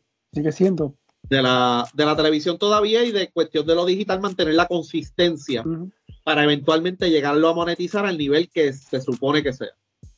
Sí. Eh, yo, no sé si existe esta data, ¿verdad? ¿Cuál es el récord de, de, views de un juego de BCN por redes? O sea, por YouTube, Facebook. No sé. Eh, yo recuerdo que cuando llegamos a transmitir, ¿verdad? Digital, en un juego de final, esa data la puede tener Edgar Vargas, pero llegamos a tener a 18 mil personas en un momento al mismo tiempo viendo el juego. 18. 18 mil. Sí, el BCN ha tenido más. El BCN ha tenido más recientemente y recuerda que transmite por más redes. Eh, en cuestión de rating, ellos no ni han tocado el récord de rating porque eran otras épocas, ¿no? Y recuerdo que en el canal 6 llegamos a tener más de 40 puntos de rating. Y en los 90 tiene que haber sido más en diferentes canales. Así que el récord de rating de BCN pues debe estar bastante alto, ¿verdad? 40, 50 puntos de rating, pero como dijo Fernando hace unos minutos, eh, hay una tendencia de que la gente ya está cortando, ¿no? Lo que es eh, cable TV, etcétera, etcétera, y pues ya no es lo mismo. en esos tiempos también tú tenías tres canales compitiendo y más nada, o sea, prácticamente eh, si había cable TV era en, en algunas áreas del área metropolitana y y más nada, yo, yo soy suficientemente viejo para recordar cuando San Germán llegó el cable TV. Yo estaba en high school. Este, así que, o sea, que yo, yo, vi juegos de BCN cuando lo que había era pues verlos, tú sabes, tú el canal 7 o, o, el 4 o el, o el 2. Este, así que eso es, y otra lo cosa que Es que antes, que antes los equipos eh, tenían la capacidad de vender sus derechos por televisión a canales principales. Eh, y pues Bayamón, Quebradilla, por eso es que cuando ustedes van a YouTube y ven juegos viejos, se va a ver juegos viejos de Río Piedras, de Bayamón, de Quebradilla, eh, o posiblemente de Ponce, pero no vas a ver muchos juegos de los gallitos de Isabela en su cancha, porque no. Mole, y eh, después hubo transmisiones locales con las compañías locales de cable TV. Sí, que era Cho y. Caguas tenía un contrato con la compañía de ellos. Fue los River, sí de apoderado, yo llegué a tener contrato con. Lo que pasa es que ellos vendieron después, pero lo que se convirtió después en la compañía de cable aquí, en un momento se llamaba Dom's Cable TV, este, que fue un americano que se llamaba Dom, ¿me entiendo? Y vino y la montó. Este, y, y los juegos de San Germán. Es más, Alfredo Mateu, que llegó a ser apoderado de San Germán, primero fue narrador de juegos de San Germán con, con el amigo Jeffrey Quiñones y yo llegué a estar en esas transmisiones con ellos. Antes de Alfredo y yo llegar de apoderado y apoderado, estuvimos en las transmisiones. Pero eso, después, más adelante, cuando llega, eh, pues lo cambian en los 90, ya más adelante cuando llega Henry, era con Deportes 13, pero los equipos sí podían vender su transmisión de televisión si tenían una compañía de cable local, siempre y cuando lo no directamente con la señal de Deportes 13 que era señal de la liga o de Santurce, eh, como usted prefiera llamarlo. Sí, sí. bueno. no, y el escándalo no era ese, el escándalo grande era que el BCN utilizaba ese dinero para pagarle a los árbitros. O sea, el dinero de las transmisiones de televisión de lo que derivaba la transmisión de televisión, que no era tanto, se pasaba directamente a la nómina de los árbitros. Ah, ya más adelante, cuando llega Carlos Beltrán, eh, bueno, estaba Felo, Felo se transmitía por el canal 6, había más dinero ahí, pero Carlos Beltrán fue el que realmente, pues, vendió esos derechos. Tenía Caribe TV, tenía DirecTV, tenía. Tenía Dish primero. Tenía Dish y después DirecTV, tenía Guapa, eh, Guapa Deporte y Caribe Visión, algo así que se veía en República Dominicana también. Eh, Carlos Beltrán realmente fue el que, no, el que le dio a la liga ese vehículo de vender mucho más de lo que se podía antes, porque en el canal 6, aunque era un canal abierto y era un canal principal, había una junta, hay una junta, que limita los auspicios que tú puedes presentar en tu transmisión y eso era un problema grandísimo para nosotros, porque Don y Pfizer era dos de ah, el, alcohol. Sí. Y para Ponce, por ejemplo, en el caso de Ponce, cuando estuvo en Católica Radio, que tenía cobertura alrededor de todo Puerto Rico, la, el auspicio que tenía con Levitra y con Don Q tenían que decirlo de una manera que no dijeran que eso era ron o era un enhancer, como uno dice lo, otro que te mencioné. Sí. Eh, de mi parte, ¿verdad? Este, resumiendo, en cuestión de transmisión por televisión en canales principales, yo creo que sí, la liga debería en su próxima negociación empujar un poquito más, que no sea solamente el fin de semana, y sobre todo en esta época de semifinales y cuando venga la final.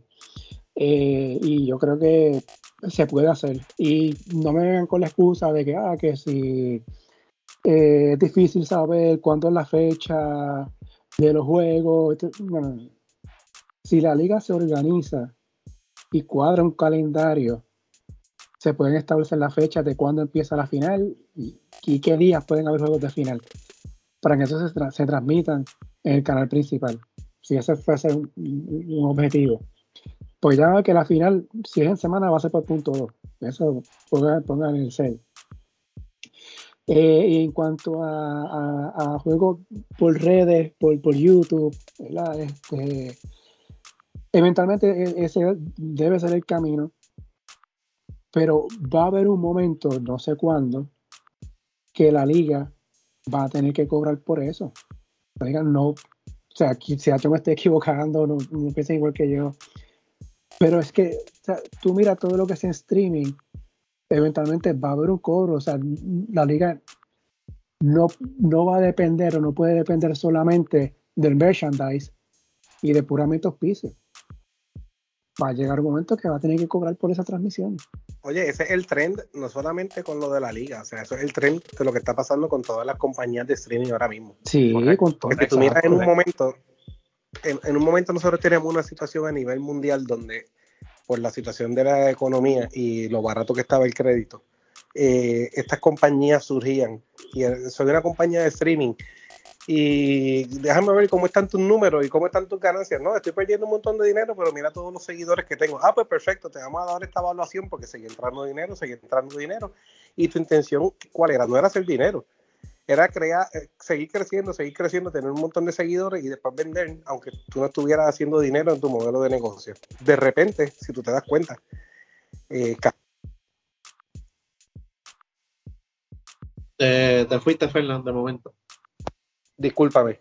Pues entonces, de repente, ¿qué pasa? De repente cambia la situación en la economía, cambia la situación que el crédito está mucho más caro. De repente, entonces, eh, vienen todos estos investors y todo el mundo y te dicen, eh, bueno, ¿dónde están tus números? No, es que eh, tengo todos estos seguidores. Sí, pero aparte de eso, pues, estás haciendo dinero. No, estás perdiendo tantos cientos de millones al año. Y entonces aquí tú ves cómo están desapareciendo, están consolidando y están cambiando entonces, aumentando los precios o cobrando servicios que daban gratis antes. Y muchas de las cosas ahora se están moviendo inclusive a paquetes más pequeños, cada vez más, más individualizado, cada vez más.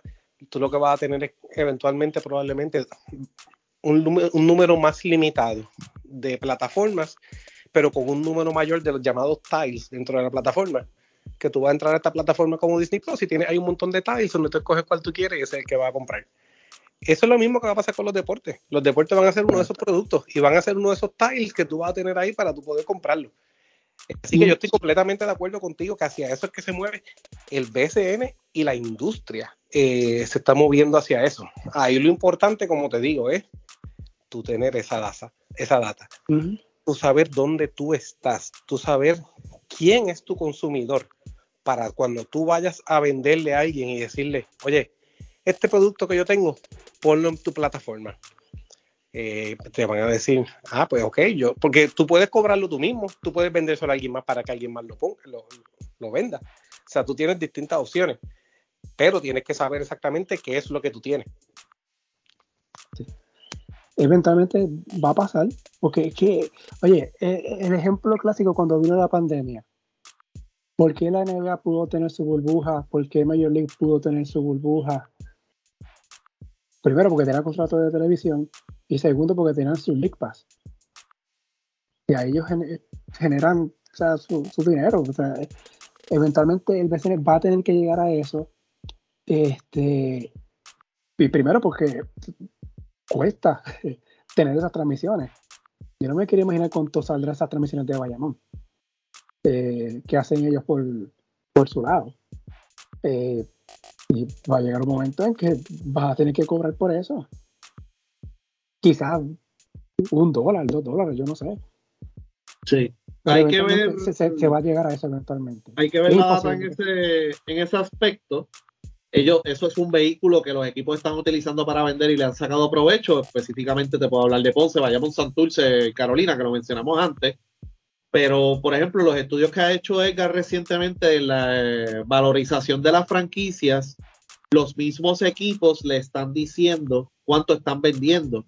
Y basado en ese estudio año a año, tú puedes ver más o menos, pues recuerda que esto es un estimado porque los apoderados no están entregando papeles, están diciendo de boca, mira, vendí tanto.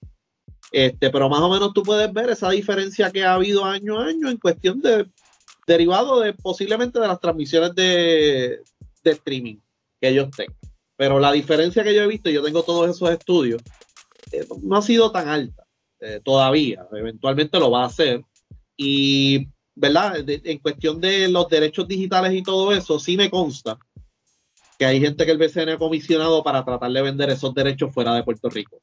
Digitales, lo digital fuera de Puerto Rico. Y, recuerden, hay muchas plataformas digitales. Así que están tratando también de sacarle ese provecho. Como tú dices, a lo mejor no va a ser un League Pass, pero sí el BCN está buscando sacarle dinero a, ese vehículo que está haciendo, que está trabajando ahora mismo, que es esas transmisiones por YouTube. Eso sí me consta. Eh, ¿Escuchaste, disparatero? Sí, sí, sí. Marco, mirando al futuro, porque ya, ¿verdad? Ya, vamos cerrando, porque imagínate, no hay manera que alguien nos escuche todo este tiempo. Eh, siempre, siempre, siempre, siempre hay masoquista. Eh, Ahí me dijeron 15 minutos. Eso no fui yo, por si acaso. Fallé, fallé, pero la conversación ha estado tan y tan buena que esos 15 minutos se han extendido. Mira, eh, mirando al futuro, llegará el momento que, y yo espero que sí, ¿verdad? Esto es una esperanza que yo tengo, pero llegará el momento en que el BCN, utilizando estas plataformas, porque no, para eso obviamente no, no, pretendo que sea por televisión, pero teniendo ya estos canales y estas plataformas digitales, que podamos tener, por ejemplo, un programa de media hora, de una hora, eh, quizás cuando se acaben los juegos o previo a los juegos, ¿verdad? Como lo que tiene, por ejemplo, Guapa Deportes con Natalia, eh, haciendo como un pregame o, un análisis, por ejemplo, como digo, como decir un Sports Center por la noche, que recoja los highlights, que haga análisis, ese tipo de cosas, ven eso como algo viable eh, que, que, también pueden monetizar, ¿verdad? Porque es algo que también pueden entonces vender anuncios sobre eso. ¿Lo ven como algo posible? Yo entiendo que sí, y yo entiendo que es inclusive un excelente vehículo para tú eh, atar ambos productos porque no necesariamente eso tiene que ser en televisión. O sea, pudieras tenerlo que sea en la televisión, ¿verdad? Media hora antes de juego y después viene el juego. Y después se queda ahí, pero de la misma manera, ya la gente conoce la transmisión del BCN en, YouTube, así que tú pudieras tener que esto comience en YouTube, en el canal de BCN. Luego de ahí, entonces la gente pasa a ver el juego por televisión o se quedan viéndolo allí. Y cuando se acaba el juego, pueden regresar a Internet. Eh, es, una alternativa más fácil porque ya no depende de nadie. Ya no depende de que nadie te, dé el tiempo de televisión, ya no depende de cómo va a estar enviando la señal. Aunque entiendo que también Telemundo ha cooperado mucho con BCN y le están supliendo para que puedan enviar por live view las transmisiones sin necesidad entonces de tener que estar usando satélites, que es uno de los costos más grandes que había con las transmisiones. Porque para el satélite tú tienes que tener el equipo con el camión y tienes que comprar las horas de satélite.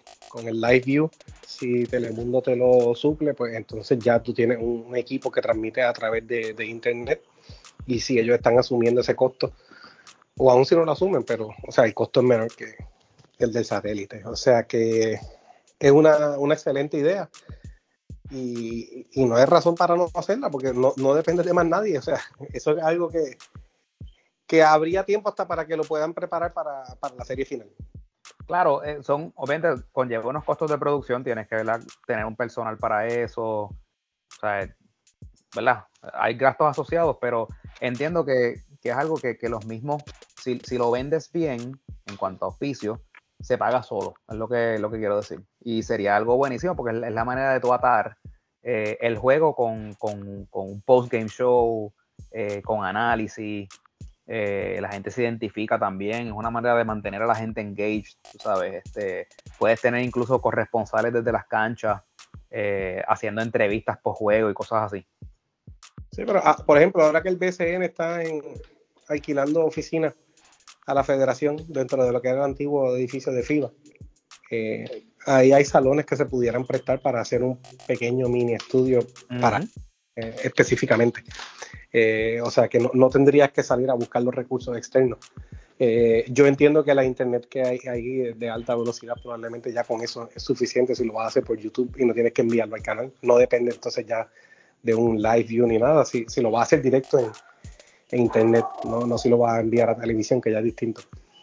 O sea que ahí, yo, yo, creo que sí, yo creo que esa es la evolución natural de las cosas y, y teniendo los talentos que ellos están haciendo los juegos y teniendo todas estas transmisiones, eh, no, no, no, veo por qué no.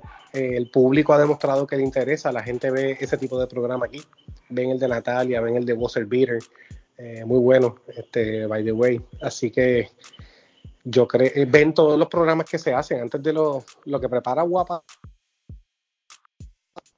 Discúlpame que se me olvida, que si no tengo la pantalla abierta.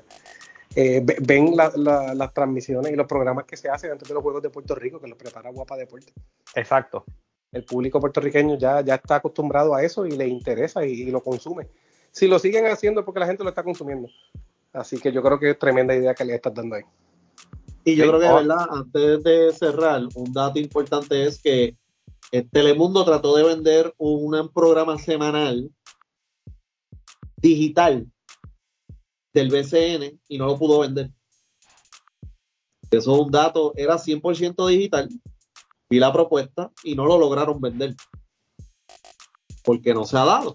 No, nunca lo hicieron. Era para esta temporada y nunca lo lograron hacer. Así que ojo con la valorización de lo que es exclusivamente lo digital. Eh, eventualmente sí, yo creo que el Telemundo o el BCN o el que quiera, sí va a poder vender sus productos 100% digital y si tienen la data, pues no va a haber problema.